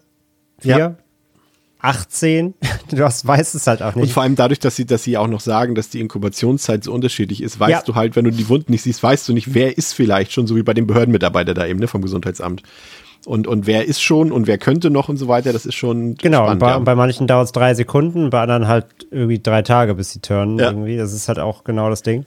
Ähm, und ja, und wie hat die, die Realisation kommt ja erst mit diesem geilen Shot von oben ins Treppenhaus, wenn dann so alle Besessenen so nach oben gucken, so aus allen ja. Winkeln, dann wird er, oh, so, holy shit, das sind irgendwie Richtig gut. mindestens zehn oder so. Genau, und das, das ist halt schon geil. Und ähm, ja, dadurch, dass sie halt so super aggro sind und so, und so schnell und, und aggressiv, sind halt die Angriffe so auch so schön wuchtig. Und du kriegst die halt kaum abgewehrt. Es wird ja schon eben früh gezeigt, dass eben jetzt Schusswaffen, wenn nicht gut gezielt, wenig ausrichten können.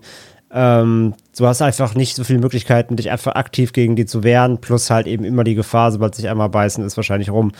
Ähm, und ja, das sorgt halt einfach für Dauer, Daueradrenalin so und einen Dauerpuls. Und äh, von daher, da, was der Film so im Horror-Terror-Bereich macht, das ist schon richtig stark, ja. Was ich ein bisschen irritierend fand, ist ähm, jetzt mal ausgeblendet, äh, was uns im zweiten Teil so erzählt wird äh, und am Ende des ersten Teils über die, in Anführungszeichen, Infizierten.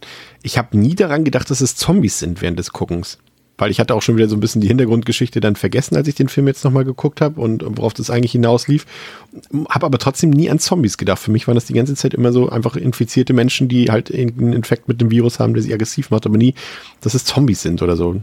Ging es euch da auch so oder hat irgendjemand so gedacht, Zombies sind? Ich sag ja, die, die Tropes sind halt wieder da, ne? Halt beißen, verwandelt jemanden und äh, es ist halt ein Virus, was man jetzt eben eher aus so eben 28 und Co. und Co. kennt, ne?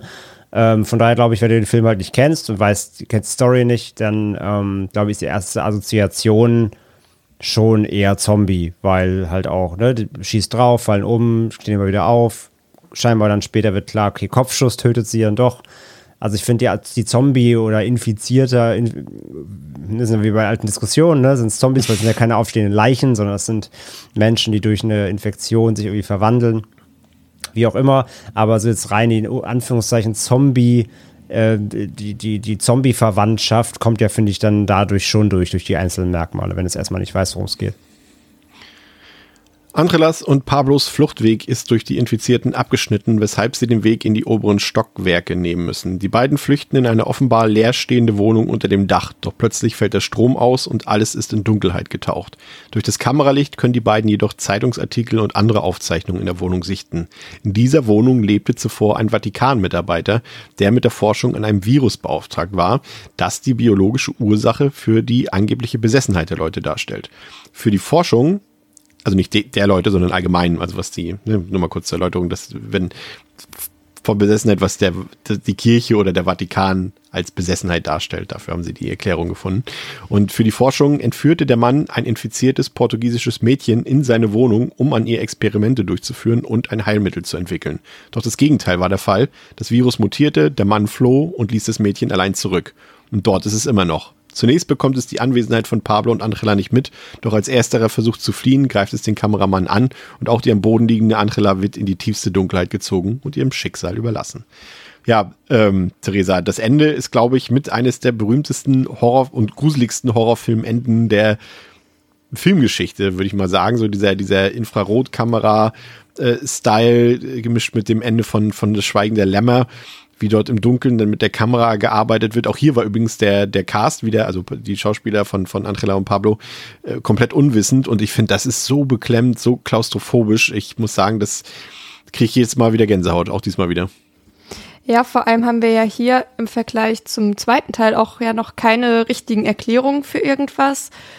Also wir wissen jetzt ja zum Beispiel auch noch nicht, dass, also wir, das schleicht dann eine äh, nackte, ja, ein bisschen zusammengefallene Frau rum. Die sehen wir dann und das ist schon ein ja, etwas gruseliger Anblick, ähm, wo man halt auch denkt, oh Gott, jetzt werden die direkt angegriffen. Werden sie aber nicht. Und wir wissen jetzt zum Beispiel noch nicht, warum das so ist und wie sie sich verhalten müssen, damit sie weiterhin unentdeckt bleiben und so weiter. Und ja, die Szene mit der, mit der Dachbodenklappe. Boah. Zum einen nervt sie mich, zum anderen zieht sie aber auch jedes Mal wieder, weil das wirklich so richtig basic, found footage, Jumpscare ist, wie ich ihn eigentlich hasse, aber trotzdem funktionieren sie halt. Also halt zumindest so, dass ich mich erschrecke. Ich war aber von dem tatsächlich so ein bisschen genervt.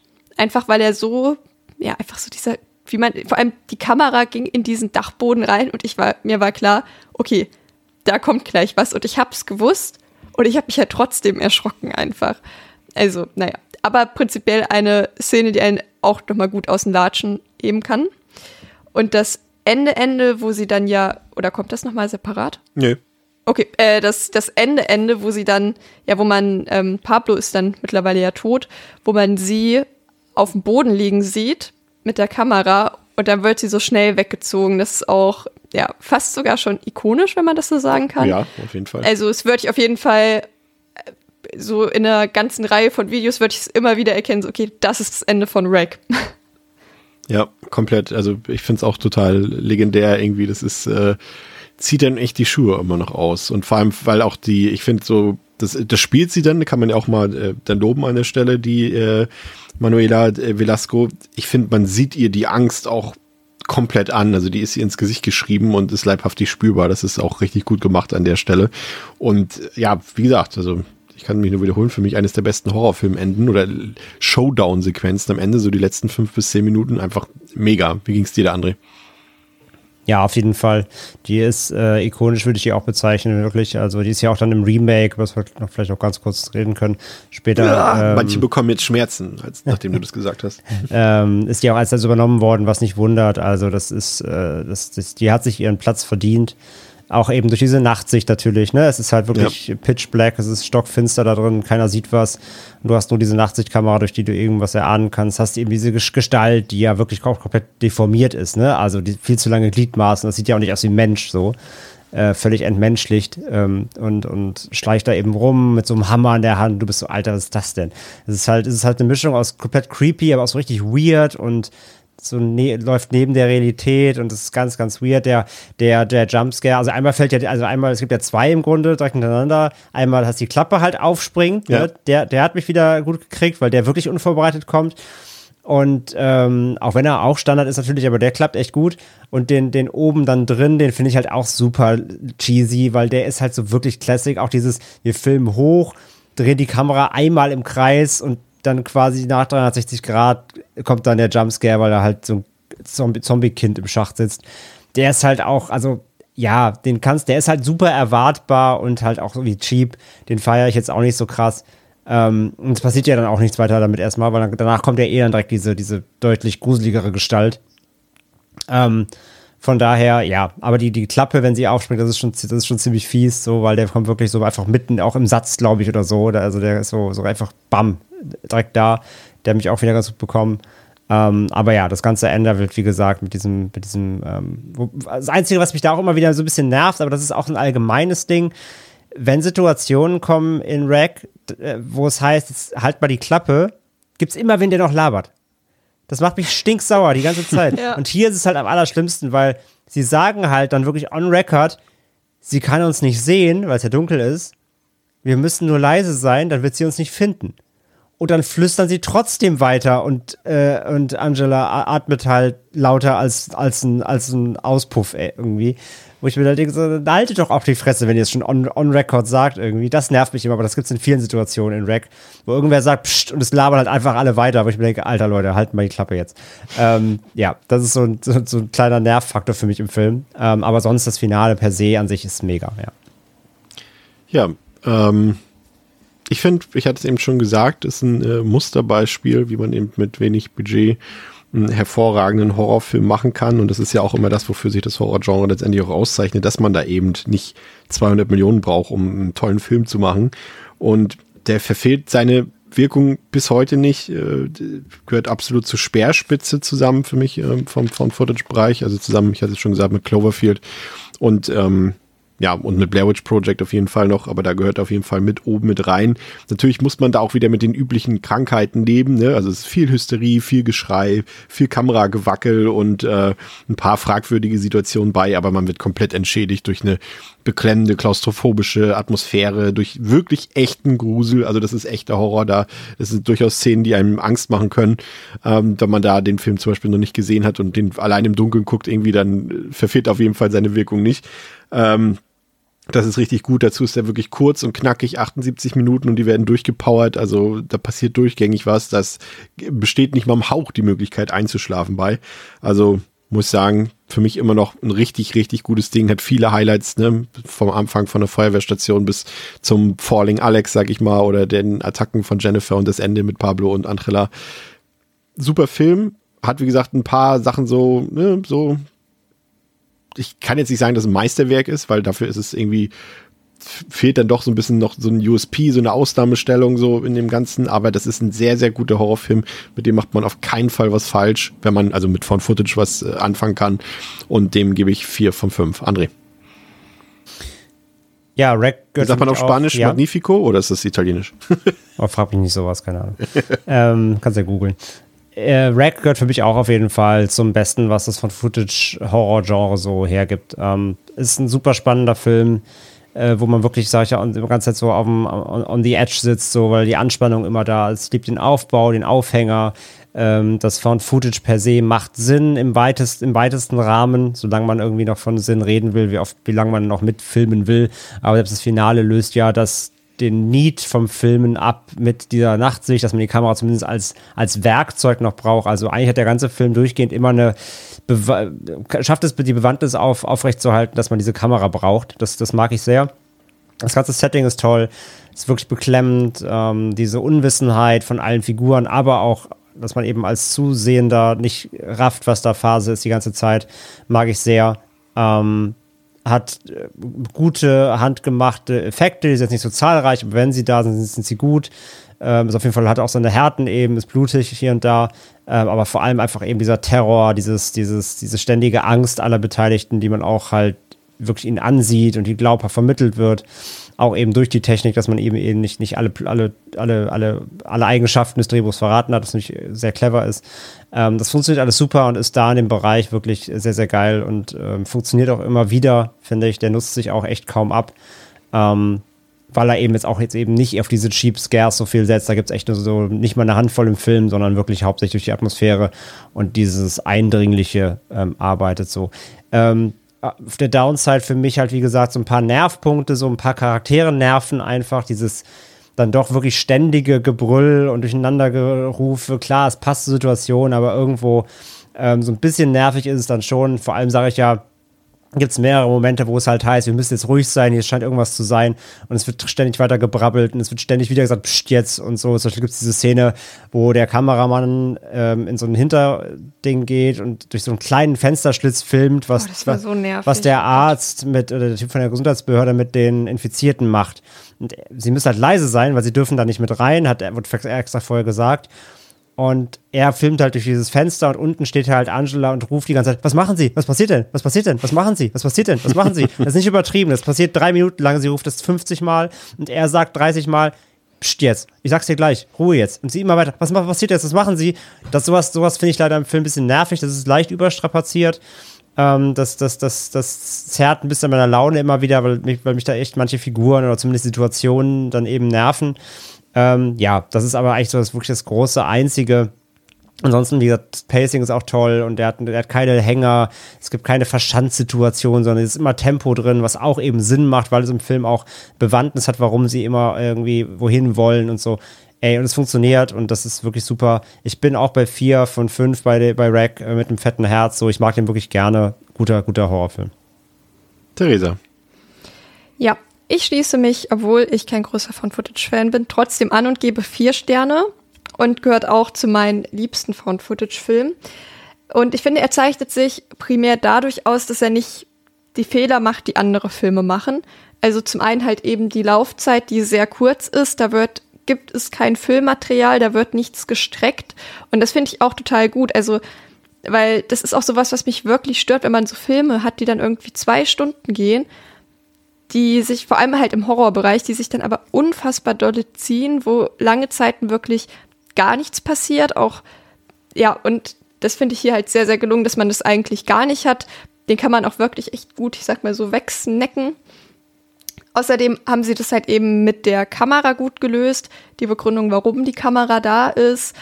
Und das finde ich ist auch schon mal ein wichtiger Punkt. Außerdem sind halt die Effekte eben immer noch gut, weil ich habe auch häufig bei Found Footage das Gefühl, dass da nur weil die Kameraqualität nicht gut ist, denken sich die Leute, dass die Effekte auch nicht so gut sein müssen, weil man sieht es nicht. Aber ich finde, Rack zeigt, dass man es sehr wohl sieht, dass gute Effekte sich auch bei einem Found-Footage-Film lohnen. Und ja, das sind so eigentlich so für mich die, die wichtigsten Punkte, glaube ich, warum mir der Film so gut gefällt oder warum mir andere Filme im Vergleich dazu halt eben nicht so gut gefallen. Und was André schon gesagt hat, also ich finde vor allem sie echt unfassbar nervig. Ich habe die ganz, ganz schwer nur ertragen können. Das ist für dich die schlimmste Person ähm, im ganzen Film leider. Okay, vielleicht von dem rassistischen Opa abgesehen. Die nehmen sich nicht viel. Ähm, aber ansonsten, mit abgesehen halt von, diesem, von der ganzen Rumschreierei, gibt es eigentlich nicht viel zu bemängeln. Und deswegen gibt es dann auch von mir vier von fünf. Sehr gut. Sind wir uns ja einig. Selten wie nie. Nein, das ist Ja. Quatsch. Ähm, ja, und eigentlich äh, hatten die beiden Regisseure auch gesagt, ja, eigentlich haben wir keine weiteren Filme vorgesehen, aber dann wurden sie vom Erfolg des Films an den Kinokassen ja weltweit überrascht und das Ding wurde zum Hit und so waren Balaguero und äh, Plaza quasi dazu gezwungen, eine Fortsetzung zu machen, weil das nun mal im Filmbereich Filmbusiness so funktioniert und so ist 2009 Rack 2 in die Kinos gekommen. Der hat auf Letterboxd eine 3,1 von 5, auf der IMDb eine 6,5 von 10, läuft 85 Minuten, hat ähm, 5,5 Millionen Dollar gekostet, hat damit 18 Millionen Dollar eingespielt, hat eine FSK 16, da war ich ein bisschen überrascht, ähm, bekommen. Ähm, könnt ihr auch überall bekommen, auf Blu-ray, DVD, im Boxset, digital kriegt ihr, alle Wege stehen immer nach wie vor noch offen. Ähm, und äh, Trigger-Thematik, hier, warte mal, war hier noch das Kind? War das hier nochmal zu sehen? Ja, na klar, es kommt hier auch noch wieder ein Kind. Und sogar noch vor. viel mehr Kinder da. Noch viel mehr Kinder vor. Also wer Angst vor Kindern hat, sollte den Film nicht gucken. Nee. Und ähm, gewaltmäßig, deswegen habe ich jetzt eben ein bisschen gezuckt, André, wegen der FSK 16. Ich finde den hier eigentlich deutlich härter als den ersten Teil, Das wundert mich jetzt auch, ja. Ne, der ist ja schon blutiger, brutaler, mehr Splatter, Der hat Kopfschüsse. mehr, genau, der hat im Grunde, Grunde mehr grafische Gewalt, ja. Ja. Ja, aber ich finde, dass die im ersten Teil so das, was man dann wirklich explizit sieht, ist halt auch echt böse. Also Ja, es gibt ja auch stimmt. eine Szene mit, wo der, glaube ich, mit dem Sprit, mit der Spritze so wirklich in so eine Wunde richtig reingeht und da reinsticht und da war ich so richtig so, oh, pfui, ey, da, da war ich so richtig angewidert einfach. Und da haben die Effekte halt eben diese Wirkung. Und ich finde, im zweiten Teil gab es jetzt keine Szene, an die ich mich erinnern kann. Vielleicht war ich sie auch schon wieder ein bisschen so- drüber, ne? Boah, wie widerlich war das denn jetzt? Weil er so, okay, Kopfschuss, na gut. Wir werden jede Szene gleich nochmal einzeln auseinandernehmen. Ich hätte gedacht, die Gewalt gegen Kinder macht es halt hier aus für die 18er, ja. Krass, ja. Ja, gut, das stimmt. Aber vielleicht ist es ja auch manchmal die Mischung, weil der erste, so viel sei schon mal verraten, äh, der, der, der ist, ich finde den ersten schon zacken gruseliger.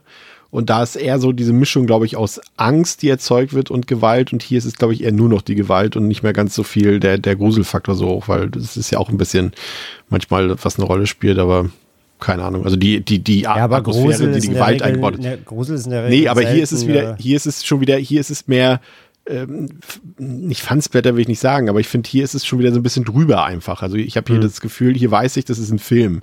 So, und beim ersten Teil, der verkauft, also der verkauft, ja, können wir gleich noch ausführlich drüber reden. Wollen wir nicht zu viel vorwegnehmen, André? Ja. Worum geht's in Rack 2? Rack 2 stößt in neue Dimensionen des Horrors vor, die den Zugang in eine verstörende Parallelwelt eröffnen. Die Handlung beginnt nur wenige Minuten nach dem Ende von Rack. Ein schwer bewaffnetes Einsatzkommando dringt unter der Führung des unheimlichen Dr. Owen in das unter Quarantäne stehende Wohnhaus ein. Auftrag der Mission ist es, eine Blutprobe des ominösen Mädchens Nina Medeiros zu nehmen, um so schnell wie möglich ein Gegenmittel gegen den, in Anführungszeichen, Zombie-Virus herzustellen. Die ersten Infizierten lassen auch nicht lange auf sich warten und der mysteriöse Doktor scheint seine eigene Ziele verfolgen zu wollen. Ähm, nee, zu wollen, zu verfolgen. So. Schon bald wimmelt es überall von blutdürstigen Zombies, diesmal nicht in Anführungszeichen, und das tödliche Grauen bricht erneut los. Sehr schön, ja. Äh, wir befinden uns wieder in Barcelona und ähm, wie eben die Netzangabe schon gesagt hat, schließen nahtlos am Vorgänger an. Wir befinden uns ebenfalls wieder in diesem besagten Mietshaus, beziehungsweise sind auf dem Weg dorthin, das man aus Teil 1 kennt. Und dorthin bricht gerade eine Sondereinheit der Polizei gemeinsam mit dem ominösen, nee, wie, wie, wie haben Sie es ihm genannt, Dr. Owen? Wie haben Sie ihn bezeichnet? Seltsam? Der, nee, der, der, Zwielichtige? Der unheimliche Dr. Äh, Owen äh, wo ist es denn? Äh, und der, und der Unheimliche, ja, der Unheimliche der Un Dr. Owen. Genau, gemeinsam mit dem unheimlichen Dr. Owen. Ähm, im Auftrag der Gesundheitsbehörde. So, das Gebäude steht nach wie vor unter Quarantäne. Im Dachgeschoss des Gebäudes findet die Gruppe diverse Unterlagen, die auf eine Verbindung zum Vatikan schließen lassen. Nachdem Schreie zu hören sind, rennt Martosch, eine der bewaffneten, schwer bewaffneten Cops, in die dritte Etage und wird dort von einer alten Bekannten angegriffen und gebissen, um sich anschließend ebenfalls in ein zombieartiges Wesen zu verwandeln. Er wird weggesperrt und von Dr. Owen beruhigt. Dieser erklärt nun der Sonderheit, dieser erklärt nun der Sondereinheit äh, mehr über die Vorgänge im Gebäude. Er sei ein Priester und er habe den Auftrag, eine Blutprobe von dem Mädchen Medeiros zu holen. Das Mädchen, das auch als Ursprung allen Übels gilt. Und das Mädchen, an dem der Abgesandte des Vatikans wohl angeblich herumexperimentierte. Und es handelte sich dabei nicht um Infizierte, sondern um von Dämonen Besessene. Ja, Theresa, quasi eine nahtlose Fortsetzung. Ähm, gute Entscheidung erstmal. Also hättest du gesagt, wenn man jetzt, wenn du nur den ersten Teil gesehen hättest und ich hätte dich gefragt, was wünschst du dir von Teil 2, hättest du gesagt, lieber eine andere Perspektive, lieber was ganz anderes, anderer Handlungsort, nicht das Haus oder ich möchte direkt ein Sequel haben, direktes. Oh, ich glaube, ich hätte von mir aus gar keinen zweiten Teil gebraucht. ja, gut, ist auch eine. Ähm, aber ich bin nicht unzufrieden damit, wie sie es gemacht haben. Also ich finde es eigentlich ganz cool, dass sie direkt in der Nacht noch ansetzen und halt zeigen, was halt danach noch passiert ist. Das gefällt mir prinzipiell, glaube ich, besser, als wenn man jetzt gesagt hätte, okay, wir legen eine Schippe drauf und das Virus kommt nach draußen und wir haben hier Weltapokalypse oder sowas. Ähm, von daher finde ich das eigentlich ganz gut gewählt. Und ich möchte noch einmal an der Stelle auch sagen, warum der Doktor so ominös ist. Der geht nämlich auch ohne Handschuhe in das Gebäude und toucht einfach im Blut rein. Das hat ihn auch von Anfang an wirklich verdächtig wieder gemacht. Aber es ein und ich würde, Gottes, also. Ja, ich, genau, aber so äh, am Anfang, ich hatte schon wieder vergessen, ich habe den Film ja gesehen, ich hatte schon wieder vergessen, dass es der Priester ist. Und da dachte ich mir so, also auf die Leute von der Gesundheitsbehörde in Spanien würde ich nicht hören. Vor allem, du weißt ja auch bei dem Typen, deswegen fand ich es gut, deswegen finde ich, ist es auch kein Spoiler auf der Verpackungsbeilage, André, wenn sie da der unheimliche Dr. Owen schreiben. Ich finde, ab der ersten Sekunde weißt du sofort, der Typ hat Dreck am Stecken und hat shady Absichten, ne? Ja, zumindest ist er auf jeden Fall irgendwie dass, dass er nicht von, nicht, dass er nicht daher stammt, was er behauptet, also dass er nicht von der Gesundheitsbehörde ist, sondern irgendwas ist mit dem. Also ja klar, die, die Vibes gibt er komplett. Wie fandst du die Prämisse des Films, dass wir hier direkt reingehen, wieder äh, nahtlos, allerdings aus einer anderen Perspektive? Ähm, mag ich sehr gern tatsächlich. Also ich finde es ich find's nice, dass er ansetzt, weil die Situation ist halt nicht auserzählt. Klar, du kannst sagen, du brauchst kein, äh, du brauchst kein Sequel, ähm, gibt genug Filme mit offenen Enden, die für sich stehen kannst du da halt auch denken, was danach passiert, bricht halt aus oder whatever. Ähm, es kommt aus dem Gebäude raus und so. Aber da sie eins, äh, da sie eins gemacht haben oder machen mussten, wie du es so schön gesagt hast, finde ich es gut, dass sie ansetzen und jetzt nicht einfach eine komplett neue Geschichte erzählen, einfach nur unter dem Namen Rack 2, neues Gebäude, neuer Virus, keine Ahnung, sondern sie wirklich ansetzen und sagen, hey, wir rollen das Ganze einfach nochmal anders auf. Und das mag ich. Ähm, das mag ich schon gerne, weil man dann doch irgendwie, finde ich schon, dann recht schnell das Gefühl bekommt, okay, da ist vielleicht nicht alles auserzählt. Wir hatten halt dieses ja. weirde Ende vom ersten, das aber halt Sachen wirklich nur ganz vage angedeutet hat und jetzt erklärt der zweite Film halt mehr. Erklärungen auch nicht immer gut, aber ich finde ja, man schnell, stellt dann doch schnell fest, dass da zumindest noch mehr hinter, hinterhängt, was dann irgendwie doch spannend schnell wird, finde ich, meiner Meinung nach. Was mir so ein bisschen gefehlt hat, war tatsächlich der Build-up, den Teil 1 eben geliefert hat, dadurch, dass er sich eben zehn Mhm. Minuten Zeit genommen hat und, und uns noch die Figuren vorgestellt hat und so weiter. Und auch selbst die Feuerwehrleute ist jetzt nicht so, als hätte ich mich jetzt krass mit denen irgendwie, na, als hätte ich mit denen mitgefiebert jetzt im, im, im Vorgängerteil, aber es waren schon irgendwie Figuren, ich wusste, wer das ist und, und weil wir sie eben halt präsentiert bekommen haben vorher, wenigstens zehn Minuten und, und zumindest ja die, die Journalistin ähm, und, und den Kameramann auch. Und das hat hier komplett gefehlt. Du bist ja hier komplett so gefühlt wie in The Raid, auch im, in, in der ersten Szene. Du siehst, bist quasi schon im Einsatzwagen mit drin, sie steigen aus, zack, ab ins Gebäude. Und äh, das ist so ein bisschen, gerade immer bei, bei einer Thematik, ne, haben wir vorhin schon gesagt, bei Polizisten, bei Söldnern, bei äh, Soldaten und sowas, gerade da, wenn die auch alle noch dieselben Klamotten immer tragen und so weiter und so fort, da wünsche ich mir schon, dass man den einen oder anderen vielleicht mal ein bisschen irgendwas noch an die Hand gibt. Muss ja keine super diepe Deck Background Story sein, aber dass da vielleicht noch ein weiteres Motiv bei ist oder dass sie wenigstens irgendwie sympathisch sind. Und das hat der Film jetzt hier natürlich wieder nicht gemacht. Das ist jetzt nichts, was für mich den Film irgendwie in irgendeiner Art und Weise großartig abwertet, weil es trotzdem funktioniert. Aber ich fand es ein bisschen schade, dass der hier wirklich so straight irgendwie losgeht. Ich weiß nicht. Theresa, hat es bei dir? ach so. Äh, Oder André, erst gerne, mach du erst, ist ja nicht schlimm. Ich wollte halt nur einhaken und halt sagen, dass ich das halt gar nicht so sehe, weil das Geile, Okay. finde ich, ist halt, wenn du halt die Back-to-Back guckst, geht's direkt weiter. Hätten sie jetzt da nochmal angefangen mit, wir machen nochmal 10 Minuten Vorgeschichte von, den, von, von diesem SWAT-Team, wie sie zu Hause Bratwurst grillen oder so, wäre ich halt mega genervt gewesen. Nee, das ist auch wieder das blödeste Beispiel. Ja, ich weiß, nein, weil es überspitzt natürlich. Aber nee, hätte, ich glaube, dann hätte mir was gefehlt. Klar, wenn du den Film für sich alleine guckst, dann ja. Aber wenn du gerade back-to-back guckst, ist es halt so geil, weil das dann wie ein Film wirkt, der einfach nahtlos weitergeht, nur aus einer anderen Perspektive. das mag ich halt schon gerne, weil er da auch wieder keine Zeit verliert, was ich wiederum ihm positiv auslege. Aber klar, der Build-up des ersten ist natürlich in seiner Gan Gesamtheit cooler. Aber wie gesagt, wenn du sie direkt miteinander wegguckst, finde ich es gerade geil, dass er einfach, einfach nahtlos weitermacht. Ich, ich fand Eigentlich- ja, warte kurz, Theresa. Ich Ja. fand ja äh, ein, ein krasser Punkt, das hatte, ist mir aufgefallen, das hat einer unserer Hörer gesagt, der Mike, dass sich, und das ist total offensichtlich, irgendwie ist total krass, dass sich Rack 2 zu Rack 1 verhält wie Aliens zu Alien. Und als, als ich das gelesen habe, dass er das geschrieben hat, dachte ist es mir wie Schuppen vor den Augen gefallen. Also wirklich ist es komplett genauso. Du hast jetzt auf einmal hier die, die, schwer bewaffneten So- Soldaten quasi in Anführungszeichen. Du hast deutlich mehr Action drin. Äh, das ist einfach weniger Horror, mehr Action halt so. Dieses, also André weiß, glaube ich, auch, was ich meine, ne? So ein bisschen dieses, ist, ja, dieses Feeling vom zweiten. Ne? Du hast einfach mehr, mehr Zombies, Mir, mehr. mir ist es gerade, mir sind gerade, mir ist, mir ist es gerade vor Schuppen vor den Augen gefallen, dass du ein Sprichwort richtig gesagt hast. Das tut mir leid, aber es ist die Wahrheit. Nein, aber, Aber- absolut, äh, würde ich, würde ich sogar mitgehen, ja. Und noch ein Punkt, bevor jetzt nicht Theresa reden darf.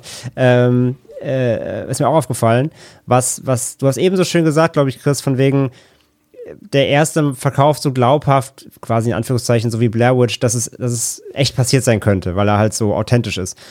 Der zweite steigt direkt damit ein, dass er zwischen die ersten Sequenzen schon immer ähm, so äh, bla bla bla Presents, also die Firmenlogos einblendet. Das macht der erste nicht. Der erste, der hat- macht alles vorweg und dann geht direkt der Film los. Ja. Es gibt keine einzige Einblendung mehr bis zu den Credits. Der zweite spielt dann schon, während der Film läuft, schon noch so, so Production Notes am Anfang ein, die das Ganze direkt als Film erscheinen lassen. Auch das nur so ein kleiner Unterschied nochmal direkt. Stimmt. Jetzt, Theresa. Ähm, ja, also tatsächlich hätte ich Chris eigentlich zugestimmt, aber jetzt, wo André gesagt hat, was Ach, er komm. gesagt hat, muss ich noch mal ein bisschen, ja, ich bin ein bisschen zwiegespalten. Also mein, mein erster, äh, meine erste Notiz hier ist nämlich in diesem Fall, wer macht das Video? Und es dauert relativ lange, bis sich diese Person auch mal zu Wort meldet, weil das ist ja auch das Besondere in Rack 1, dass praktisch der Kameramann auch eine eigene Figur richtig ist. Man sieht ihn nie, aber man hört ihn die ganze Zeit. Und hier war das wirklich, dachte ich mir die ganze Zeit, okay, wer, wer ist das? Was hat der für eine Rolle? Und ich hatte dann auch im Verlauf des Films wirklich Probleme damit, ähm, hinterherzukommen, wer dort eigentlich wer ist, weil es dann auch immer noch mal so Kameraswitches gibt. Ja, die haben ja und- auch alle Heimkameras, ne? Ja, und ich dachte mir, ich weiß, dachte ich mir zwischen so, ich weiß überhaupt nicht, wer da jetzt gerade gestorben ist, wer das von denen sein soll, weil ich dann die Namen nicht zuordnen konnte, halt gepaart wieder mit viel Dunkelheit. Man kann die Leute nicht gut erkennen, die tragen alle das Gleiche, also halt alle irgendwelche ja uniformartigen äh, uniformartige Kleidung so und ich hatte damit schon Probleme und ich glaube, man hätte vielleicht so einen Mittelding wählen können, dass man vielleicht dann da in deren Zentrale vielleicht irgendwie kurz die Einweisung bekommt und dann irgendwie so, ja, hier X, Y und Z, ihr geht los hier mit unserem Gesundheitsbeauftragten, dieses und jedes ist irgendwie dort passiert. Los geht's. Also klar, also das, das hätte ich halt irgendwie vielleicht ganz cool gefunden, dass man sich die Leute mal in Ruhe angucken kann, weil ich hatte das Problem im ersten Teil tatsächlich nicht. Ja, sage ich ja. Ähm, Ja, ver verstehe ich, gehe ich mit. Also zu den Kamerawechseln kommen wir dann ebenfalls auf die Story noch. Die, Ja. fand ich, die fand ich gar nicht so unclever, wie die gemacht wurden, damit du auch mal mehr Location-Wechsel hast. Aber ja, vielleicht so ein kurzes Debriefing, ne? Dass man, dass der auch dann, da hätte man sagen, da hätte man auch so ein, äh, auf der Tonspur sagen können, so, und denkt dran, macht eure Bodycameras nicht aus, wir brauchen Beweis, ne? Irgendwie, lasst es schön laufen und so, keine Ahnung. Ja, hätte man machen können, definitiv. Dabei machen die doch sonst immer so gerne ihre Bodycams aus. ähm, Uh. Tja, wir sind auch politisch hier. Gleich fünf Hörer verloren. Sorry an die Polizeistelle Nürnberg. Leidenschaftliche Fans. Ähm, ja, finde ich auch. Ähm, das ist ein bisschen, wie gesagt, das ist alles so ein bisschen äh, zusammenhängt, würde ich sagen, die Problematik, die wir da jetzt ein bisschen festgestellt haben. Es ist zum einen natürlich die Übersicht, die dadurch auch so ein bisschen flöten geht, wer filmt hier was. Ich glaube sogar, es war, war nicht sogar der Schauspieler, der den der die Kamera von Pablo im ersten Teil gespielt hat, der führt doch hier auch, nee, der spielt jetzt hier mit als Soldat, glaube ich, irgendwie so, irgendwie so war das. Da war eben auch noch so ein kleiner Cameo-Auftritt sozusagen. Also Cameo ist es ja dann nicht mal ein richtiger Auftritt von ihm vor der Kamera mal zu sehen. Aber ja, gehe ich auch komplett mit. Und ein Teil, über den sich natürlich auch streiten lässt, André, ist die Offenbarung der Story und die Erweiterung der Story. Wo kommt das Virus her? Wie ist es entstanden und so weiter und so fort? Diese Vatikan-Story, ne? Die religiöse Thematik, die jetzt auf einmal hier mit reinkommt. Das ist, ähm, ja, vielleicht nicht unbedingt die, ich weiß nicht genau, ob es eine gute Entscheidung gewesen ist, jetzt dieses Fass dort aufzumachen. Aber ich finde es irgendwie auch angenehm, weil es dann den Film irgendwie doch vom klassischen Zombie-Film entfernt und hier dann eher so eine, eine Exorzismus-Story ist es ja auch nicht, aber der, diese, diese, ne, Kirchenhorror-Geschichte mit ähm, Found Footage mischt und das fand ich dann irgendwie schon cool, weil es dann doch was anderes war. Ne? Das hatte, hatte ich so jetzt auch noch nicht gesehen, diese Vermischung der beiden ähm, Thematiken sozusagen. Und das fand ich besser als eben die klassischen Zombies oder Infizierten, dann lieber Besessene. Auch wenn sich, wie gesagt, bis auf, also hier ja dann im späteren Verlauf schon, weil die ja dann auch einmal reden und dieses typische wie sagt man, dieses Dämonengelaber, ne, weiß schon, wenn die denen was ins Ohr flüstern oder irgendwelche Fäkalwörter oder sowas benutzen, ähm, dass das später eingebaut wird, aber ansonsten merkt man jetzt nicht so viele Unterschiede zunächst, aber ich finde es trotzdem irgendwie ganz cool, weil es halt mal was anderes war. Ja, also bevor ich darauf eingehe, nur kurz, du hast recht, das ist mir gar nicht aufgefallen, oder habe ich nicht mitgeschnitten. Der Pablo, der im ersten Teil die Kamera macht, der heißt auch Pablo Rosso, der Schauspieler. Im ersten Teil Ja. heißt er halt Pablo und hier spielt er halt einen der SWATs und heißt Rosso. Ja, ja, ja genau. Sehr, sehr, sehr, äh, sehr kreativ. Ähm, ja, also natürlich, das ist natürlich so der, der Haupt, in Anführungszeichen Twist, aber ist es ja nicht, weil es wird ja im ersten schon angedeutet, nur ohne es zu erklären. Ne? Also da sieht man ja nur Ja. die Jesusbilder und so und weiß, okay, irgendwas Religiöses scheint da am Start zu sein. Jetzt im zweiten Teil, ähm, der Reveal halt so, es sind halt Dämonen. Ähm, und ich mag das auch tatsächlich. Ich finde es cool, ähm, dass halt so, äh, es wird das Thema Exorzismus aufgemacht, aber halt mal komplett anders, als wir es jetzt halt von den zigtausend äh, Exorzistenfilmen kennen, die alle seit Jahren schon nur mehr schlecht als recht sind. Mhm. Sondern einfach diese Dämonenbesessenheit auch wie so ein Virus zu erklären. Ne? Also, dass halt dem Dämonologie so eine Art Virus ist, von dem man halt ergriffen werden kann, dann wird man halt besessen. Ich mag halt diese, diese Idee dahinter irgendwie total gerne. Und dass dann auch ja dieser Owen halt, Surprise, er ist natürlich nicht von der Gesundheitsbehörde, ähm, der Reveal, dass er halt von der Kirche kommt und der Vatikan so eine Geheimoperation dahinter leitet. Klar, ne, das kennt man auch irgendwie, nimmt zum Beispiel John Carpenters Vampire, ne, wo die Kirche ja auch so eine Ja. Hunter-Institution ist. Aber ich mag das gerne, das, das funktioniert irgendwie, finde ich richtig gut und äh, ja, finde ich auch eine coolere Erklärung, eine coolere Herleitung und auch ein coolerer Background der ganzen Geschichte, als wieder zu sagen, es ist halt ein Zombie-Virus. So. Von daher, das mag ich gerne und ähm, klar, du hast ja dann eben diese Ebene, dass, sie, dass die auch reden, weil sie halt ja alle von dieser Madeira, äh, also die spricht ja dann durch alle, ne, sind ja irgendwie, da wird ja, Ja. erklärt, dass sie so verbunden sind, so connected alle. Und ähm, dadurch hast du dann die Ebene mit diesem Sprechen halt drin. Und ja dann hier auch mal so ein bisschen dämonischere Züge, wenn sie irgendwie mal an der Decke hängen oder so. Das gibt's ja auch. Oh ja. Das gab's ja im ersten auch so nicht, um das auch nicht vorwegzunehmen, so richtig mit diesem dem, dem, mit den Dämonen. Aber ja, nee, mag ich auch total gerne, funktioniert für mich auch sehr gut in dem ganzen Kontext. Den, den Krabbler haben wir gleich noch. Theresa, wie, fand, wie fandst du das? Also, dass diese religiöse Thematik erweitert wurde? Ja, das ist eine gute Frage. Also ich, ich bin da so ein bisschen planlos auch wieder, was ich mir als Alternative gewünscht hätte. Gleichzeitig, ähm, ja, jetzt sind hier eigentlich zwei Sachen vereint, die ich nicht so gerne mag. Ich bin auch nicht so der Fan von Exorzismusfilmen. Ähm, und hier hatten wir halt auch wieder so ein paar Sachen, die ich einfach immer cringe finde. Also du hast gerade eben schon diese ganzen Fäkalwörtern und so. Ich finde das einfach immer einfach nur sau unangenehm. und ich finde das auch nicht gruselig. Und ja, das sind irgendwie dann wieder so Tropes, die mich gestört haben irgendwie. Gleichzeitig ist es vermutlich die bessere Entscheidung gewesen, das muss ich halt auch sagen, als jetzt hier wieder einen Basic-Zombie-Film draus zu machen.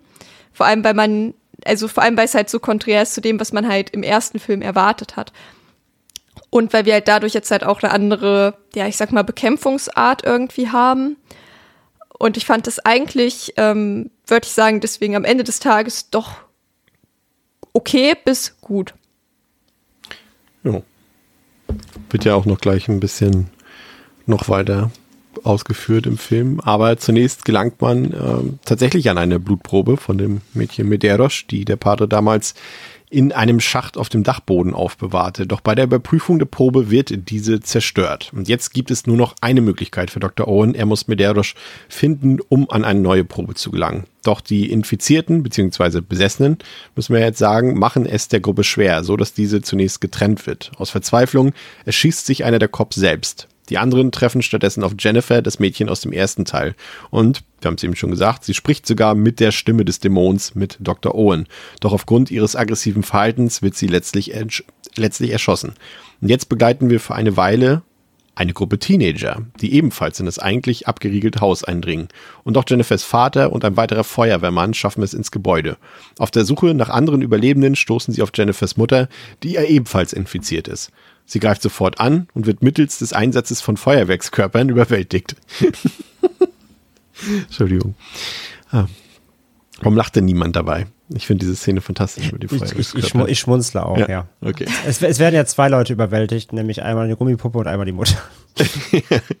Jennifers Vater wurde dabei gebissen und flüchtet eine Etage höher, wo er von einem der Mitglieder der Sondereinheit erschossen wird. Hier stellen wir fest, dass die Handlungsstränge parallel ablaufen. Es folgt eine Menge Chaos, tote Infizierte, tote Nicht-Infizierte, die versehentlich erschossen wurden und so weiter und so fort. Und Dr. Owen erfährt mit den beiden verbliebenen Sondereinheitlern, dass sich Medeiros oben auf dem Dachboden befinden soll. Ähm, vielleicht eine Sache, André, die äh, ein paar Vibes, die ich hier noch verspürt habe, gerade durch diese Kameraperspektiven, durch diese Helmkameras und dadurch, dass wir, ja, also ich hatte Ego-Shooter-Vibes. Komplett. First-Person-Shooter. Ohne Ende weil mhm. man permanent, also nicht permanent, aber sehr oft ähm, quasi diese Ego-Perspektive eben durch den Helm hatte und die Waffe so in der, wie sagt man, vor sich hatte sozusagen und dann quasi wie in der, beim Ego-Shooter durch die Gegend, durch die Räume mitgelaufen ist. Wie, wie im Doom-Film. Genau, oder wie sie es wollten im Doom-Film, ja. Obwohl, nee, am Ende war es ja so, ne? Am Ende, ja. Ähm, ja, am Ende gibt es, ja. Und das hat, fand ich zum einen irgendwie ziemlich cool, weil das hat irgendwie gepasst, fand ich, zu den, zu den, zu den Sondereinheitsleuten da. Und es hatte so ein unglaubliches Mittendrin-Gefühl auch. Ich muss sagen, ich fand's, am Anfang dachte ich so, ah, muss es jetzt sein? Und am Ende fand ich super, dass sie es gemacht haben. weil ja. sie es auch nicht, weil sie es auch nicht überstrapazieren. Genau, es wird nicht ausgereizt. Also das Geballer ja. ist jetzt nicht permanent, wie gesagt, also wird jetzt nicht, es ist, wird jetzt nicht so kompletten Actionfilm, aber es gibt eben deutlich mehr, mehr Action-Szenen definitiv. Aber nee, finde ich halt auch. Es gibt einfach mehr Konfrontationen und klar, die SWAT-Leute sind halt immer ausgerüstet. Wäre Bullshit, wenn die nicht von Schusswaffe Gebrauch machen. Ähm, aber auch sie sind ja trotzdem auch immer wieder überrascht von der Masse oder von der Aggressivität, wissen auch nicht, wie mit, mit der Situation richtig umgehen sollen.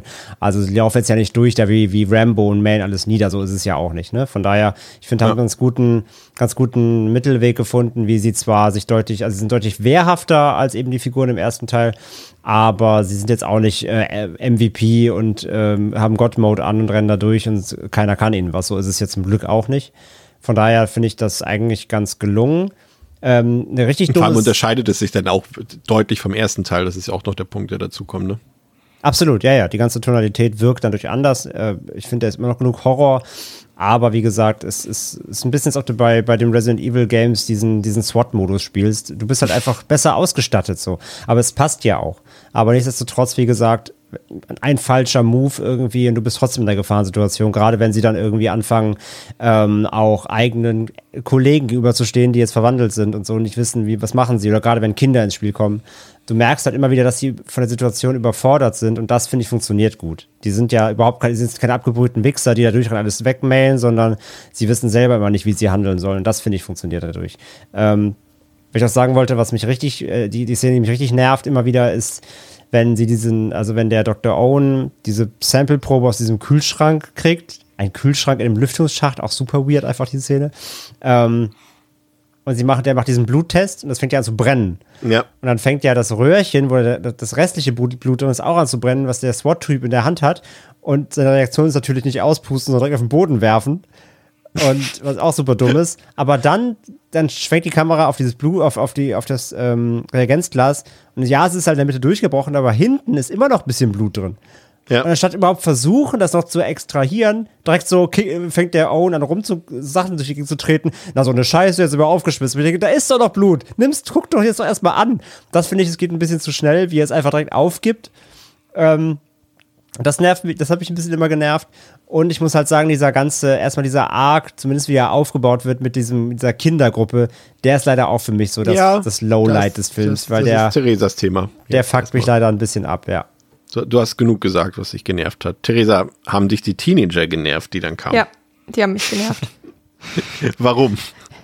weil sie nervig und unnötig waren. Um das kurz und knapp zusammenzufassen. Ich weiß auch gar nicht, was ich da großartig weiter zu sagen soll. Halt Muss doch irgendwie nicht. So ich ich habe überlegt, ob Ja. sie tatsächlich einfach nur dabei waren, um den Ja, Bodycount zu erhöhen. Ja. Ich glaube, es ist halt einfach Filmmaterial gewesen und das ist halt das, was ich ja im ersten Teil so gut fand, dass es sich nicht nach Filmmaterial angezogen, äh, angezogen, angefühlt hat. Und jetzt sind da äh, auf einmal so drei random Teenager, die auf dem Dach rumhampeln, dann irgendwie durch die Kanalisation da reinkommen und dann halt da drin sind und logischerweise alle irgendwie sterben und halt aber ansonsten nicht wirklich ähm, eine Relevanz haben. Also die hätte ich wirklich nicht gebraucht. Ich fand sie von, also die Charaktere waren nervig und ja, unnötig waren sie auch noch. Das, das ist halt ein Punkt. Es ist halt, sie haben was Unnötiges drin mit den Teenagern, er, erzählen damit aber wieder fast schon was Geniales, einen genialen Kniff, dass sie nämlich einfach diese Handlungsstränge haben parallel ablaufen lassen die ganze Zeit. Auch zum ersten Teil, ja. Und äh, das finde ich wiederum irgendwie cool. Das sind so ein paar Ungereimtheiten da, die sich dann ergeben, ne, gegenseitig, gerade wenn man die Filme im Back-to-Back guckt. Aber das mochte ich irgendwie wieder, diese Idee, die dahinter steckt, André. Ja, das muss, also das ist halt der Punkt. Ich mochte, ich hasse, ich hasse die Charaktere, weil die einfach wirklich einfach super nervig sind. Ähm, Gerade auch dann, wenn sie schon drin sind, sie merken, da passiert gerade richtig Shit, das ist keine gute Idee gewesen. Und der eine Junge trotzdem ganz so voll bockig ist und dem Polizisten auch oder halt dem, dem, diesem Feuerwehrmann äh, komplett respektlos gegenüber so, ja, nee, ich gehe halt nicht mehr. Und dann kriegt er halt eine Backpfeife und heult dann rum, so, weißt du, so, Alter. ähm, die nerven so krass. Aber genau, den, den, den, den, den Kniff, den sie damit eben machen im Film, den mag ich halt auch wiederum auch. Weil wenn du dann raffst, irgendwann, ach krass, guck mal, jetzt begegnen die sich da und so. Und das meine ich mit den verschiedenen Kameraperspektiven. Ähm, das, das mag ich halt wieder. Wobei eben genau wieder bei der Jugendgruppe wieder klar auch die, der Frage zu hinterfragen ist, natürlich haben die eine Kamera, ne? Natürlich nehmen die die jetzt mit. Und das ist halt so super Zufall random reingeworfen in den Film. Ja, du hast ja quasi zwei Kameras, also wie gesagt, man muss ja dazu sehen, also es läuft ja auch parallel mit dem ersten Teil ab und du hast also quasi zwei Kamerateams, die zeitgleich durch dieses Gebäude laufen. Das ist schon ein sehr großer Zufall. Ja, ja, genau. Also Kamerateam halt, in Anführungszeichen, Und ich ne? glaube, das Stärkste, was sie aus der ganzen Situation, abgesehen von diesen Begegnungen, so, was halt schon cool gemacht ist, ähm, aber das Stärkste, glaube ich, was sie aus der Situation rausholen für mich, sind so einmal dann zwei Dinge. Einmal, dass dann der eine, dass das Mädel den Feuerwehrmann erschießt aus Versehen, weil ich das super, also das ist halt, finde ich schon eine kleine Schockszene, aber sie ist auch irgendwie so organisch, weil natürlich kann sie keine Waffe bedienen. Richtig. Und wenn da halt ein Feuermann war mit einem, mit, mit der Typ dann halt, der sie da der aufgabelt, mit dem, mit einem der Infizierten, einem der Dämonen In ringt. Panik. Eng auf eng, genau. äh, Auf engstem Raum. Sie hat Panik. Sie drückt halt ab und trifft halt ihn so im, voll ins Gesicht. Das ist schon eine krasse Szene, finde ich. Ja. Und ich finde es halt auch krass, dass der eine Junge dann auch halt wirklich gebissen wird und turnt halt. Wie gesagt, der Film nimmt da auch keine, äh, weil ich dachte am Anfang, als ich den Film zum ersten Mal gesehen habe, war ich direkt so, alles klar, die scheiß Kinder haben hundertprozentig Plot-Armor und jetzt muss ich die hier mindestens noch eine Stunde mit durchziehen. Nee, eben nicht. Der, der Junge wird direkt gebissen, wird zum, zum Dämon, fand ich so, okay, krass, so. Also da, da finde ich gut, dass der Film sich auch nicht zurückhält. Vor allem äh, auch, genau, generell das, ne? Dr. Owen schießt ja auch noch das eine Kind mit so einem krassen Headshot irgendwie da. Das war oh ja, der, das eine Dämonenkind ballert ja. den Kopf weg, wo dann die SWAT Leute auch richtig krass schockiert sind, stimmt. Ja, ja, ja. total. Und da, da fällt mir auch auf, das ist vielleicht auch noch ein Punkt, der ganz interessant ist. Du siehst natürlich auch das höhere Budget. Ne? Also das ist alles schon ein bisschen hochwertiger. Ich finde, die, die Effekte sind noch mal besser als im ersten Teil. Das Make-up, also die in Anführungszeichen Zombies oder Besessenen sehen noch mal krasser aus. Und wie gesagt, ich finde den wirklich relativ brutal. Also äh, der hat, ey, geizt nicht mit Blutfontänen, würde ich mal sagen. Also das ist schon, schon äh, amtlich und hat, wie gesagt, wir haben es, Anne, du hast ja vorhin schon die eine Szene angesprochen, der hat auch wieder ein paar echt, echt geile Schockmomente mit bei, als da eine Besessene oben an der Decke lang krabbelt. Denn das ist natürlich eine Sache, die man schon in anderen Filmen mit dieser Thematik gesehen hat. Aber in Found Footage wirkt es halt nochmal besonders effektiv, finde ja, ich. Ja, vor allem, wenn du aus dem ersten kommst, da nicht hattest, weil sie das da ja. so revealed haben und dann kommst ja. du in den zweiten, hast dann das, das ist halt schon geil. Ja, ja. Mit, dem, ja. mit der Gewalt bin ich aber auch bei Theresa, weil sie auch vorhin sagt, das ist halt so. Die, die Gewalt ist aber, also A, ist die inflationäre natürlich beim zweiten, aber eben auch zum Beispiel die Headshots und so, die, die sind, meine ich, alle digital. Und beim ersten zum ja, Beispiel, der erste Biss, wenn die Großmutter dem Polizisten da so richtig das Fleisch rausreißt, das ist alles handgemacht. So richtig so, so ziehen die Sehnen mit raus. Das ist schon härter. Ich finde, der erste wirkt härter in seiner reduzierten Art, in seinen praktischen Effekten. Der zweite wird dann halt, was die Blutfontänen und Headshots angeht, dann ein bisschen inflationärer, was natürlich jetzt nicht weniger, weniger hart in dem Sinne macht. Aber ich finde, der erste hat da doch mehr, mehr Shock-Value, was, was die Brutalität angeht. Der zweite wird dann so ein bisschen inflationärer. Ja, das stimmt. Und meine, meine Lieblingsszene bleibt trotzdem das, das Feuerwerk im, im, im, Mund der infizierten Mutter. Ich muss sagen, das ist tatsächlich eine Stelle, da muss ich auch wirklich jedes Mal lachen, weil ja, weil die auch so hin und her knallt an die Wände ja, ja. und so. Und dann genau und dann diese Geräusche, die Feuerwerk halt so macht, so dieses und sowas da. Das ist schon ähm, irgendwie witzig, muss ich gestehen, und gleichzeitig halt irgendwie auch eine lustige Idee. Aber auch hier ähm, generell vielleicht nochmal, Theresa, auch der Hinweis, ne, das Ding ist so knackig durchgepaced, ne, wieder hohes Tempo, durchgängig unterhaltsam. Ich kann nicht sagen, natürlich, wie gesagt, da sind ein paar Figuren bei, die vielleicht nervig sind und so weiter. Aber der eigentliche Unterhaltungswert des Films ist halt durchgängig auf Anschlag, ne? Also finde ich zumindest. Ja, das stimmt auch hier wieder. Also genau, jetzt so die Teenies sind halt so ein bisschen Füllsequenz, aber auch die sind ja mit einem guten Tempo eingebunden. Also die plätschern da auch nicht so vor sich her. Das geht da ja, wie Andrea auch schon gesagt hat, dann auch wirklich. Außer der Kanalisation. Das, ja, da plätschern sie. ähm, ja, mehr habe ich dazu jetzt auch nicht zu sagen. jetzt hast du es kaputt gemacht. Ähm, aber jetzt kommt die größte Überraschung. Angela, die TV-Reporterin aus dem ersten Teil, ist doch noch am Leben. Und die verbliebene Truppe will nun gemeinsam auf dem Dachboden gehen, um Medeiros in der Dunkelheit zu suchen. Und auf dem Weg finden sie eine Geheimtür, hinter der schon Medeiros lauert, die anschließend von Angela erschossen wird.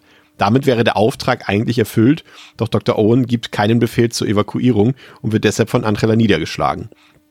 Sie imitiert plötzlich Owens Stimme und holt damit Hilfe. Und uns wird klar, dass auch mit Angela etwas nicht stimmt. Und dann erfahren wir, warum, indem wir die Fortsetzung des Endes von Teil 1 sehen. Angela wird in die Dunkelheit gezogen und Medeiros überträgt ihr den Parasiten.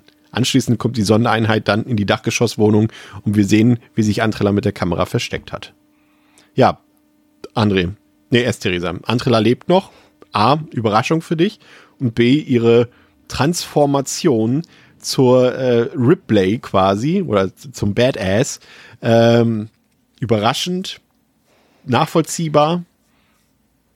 Ja, also ich hatte schon irgendwie damit gerechnet, dass sie wiederkommt, weil das Ende ja im ersten Teil irgendwie schon so ein bisschen offen war und ja schon klar war, dass sie noch irgendwie in dem Haus ist.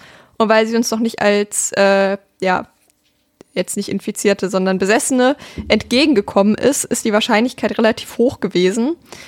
Und ich fand es eigentlich ganz cool, dass sie nochmal auch mit eingebunden wurde.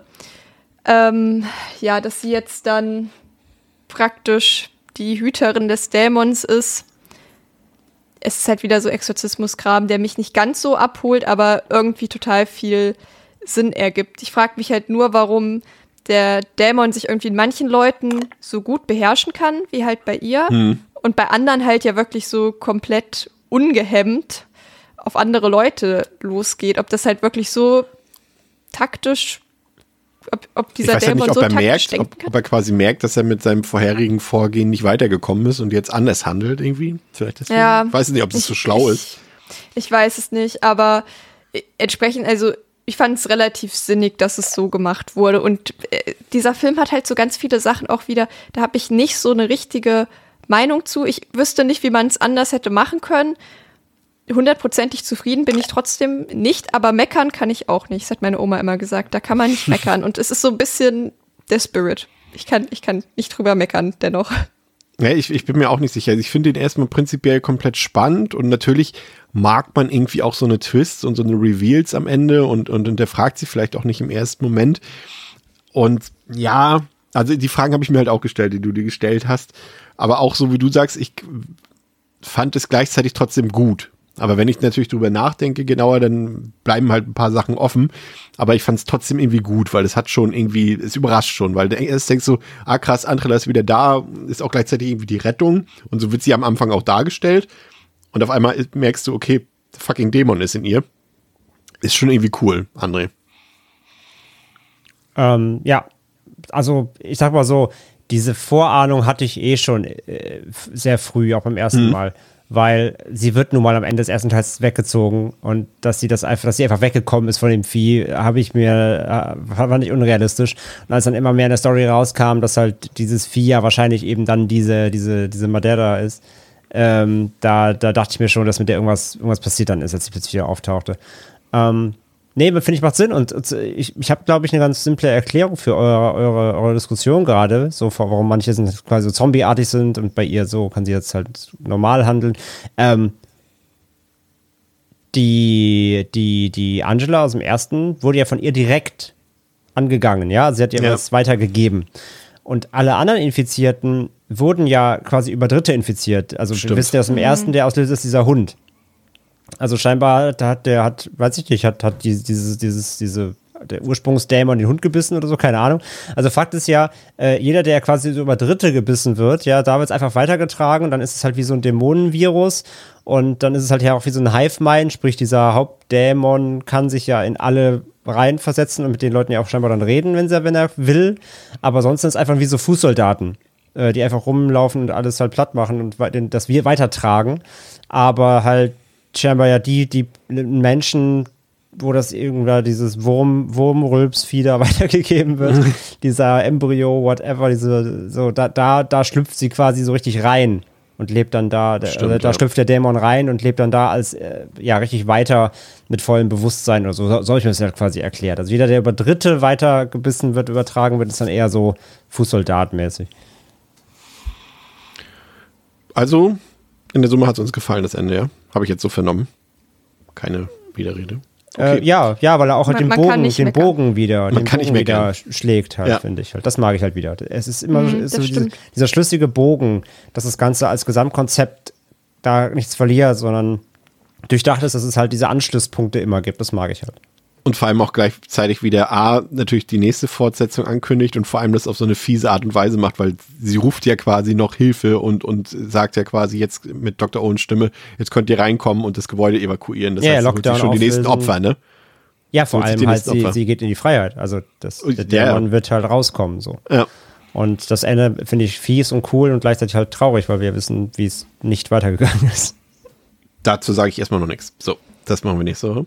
Ähm, ich finde, das ist wieder ein komplett super unterhaltsamer Film, rasanter Film, hat, bringt ein paar neue Nuancen rein, allein durch das dargestellte Klientel quasi, ne? Also wir haben eine andere Perspektive darauf. Äh, die Leute sind in einer anderen Situation. Sie sind zwar im selben Gebäude, aber sie sind natürlich hier, André hat es vorhin gut geschildert, im Gegensatz zu Andrella und Pablo im ersten Teil sind die hier stark bewaffnet, also sie haben andere Möglichkeiten.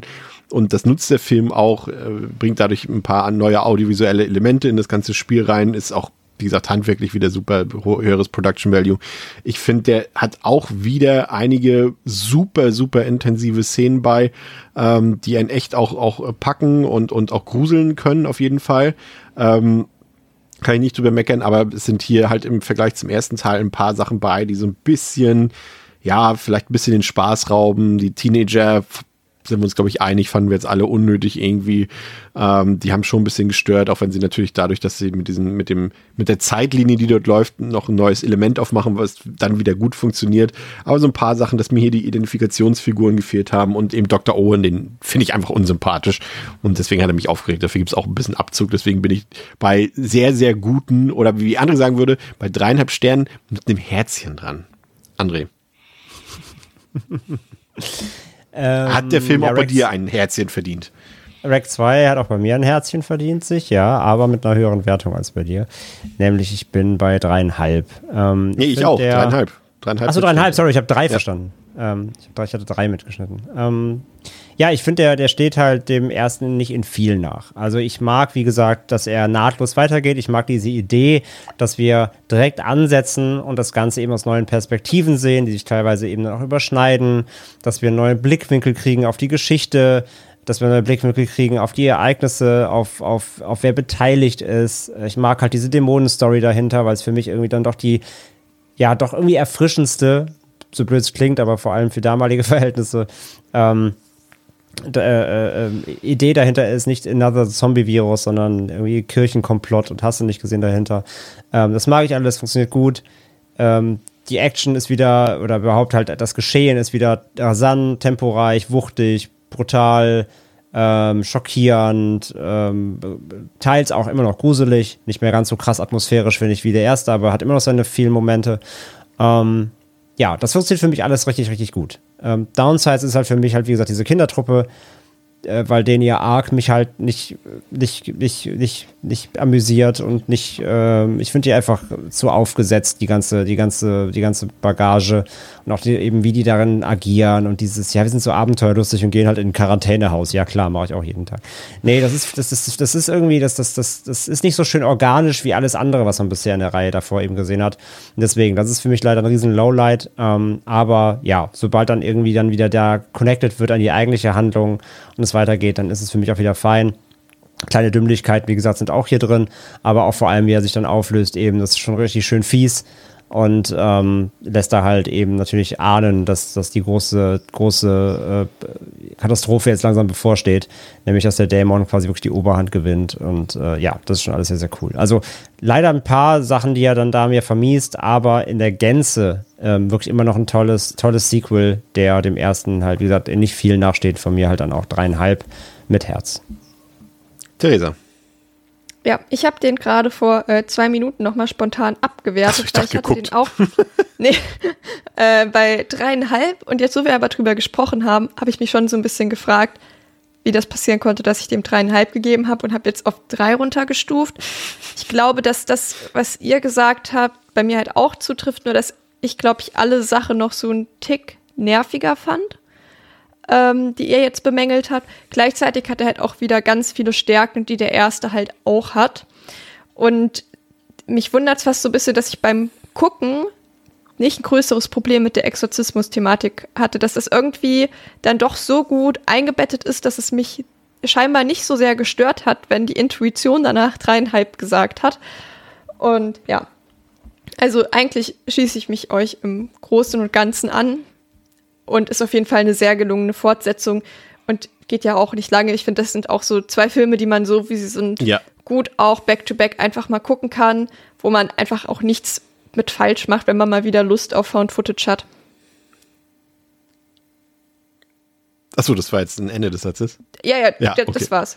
Ja, sehr gut. Äh, wunderbar. Ähm, ja, das war's im Prinzip auch schon für heute. In der nächsten Woche verlass, äh, verlassen, äh, verlieren wir noch ein paar Wörtchen ähm, zum US-Remake, aber vor allem soll es da um Rack 3 und Rack 4 gehen, ähm, die, glaube ich, dann doch ein bisschen kontroverser von uns diskutiert werden, als das heute bei den ersten beiden Teilen der Fall war. Wir hoffen, es hat euch gefallen. Ansonsten, äh, also nicht ansonsten, und also wenn es euch gefallen hat, aber auch wenn es euch nicht gefallen hat, hört doch ansonsten noch, als ich schon wieder ansonsten gesagt, in die neue Alt F4-Folge von Theresa rein zum Thema The Forest. Macht das unbedingt und ansonsten hören wir uns in der nächsten Woche in gewohnter Frische wieder mit André, mit Theresa, mit Chris, vielleicht Pascal, das werden wir noch sehen, je nachdem, wer sich benimmt. Liebe Grüße an dieser Stelle. Macht's gut. Ciao. Tschüss.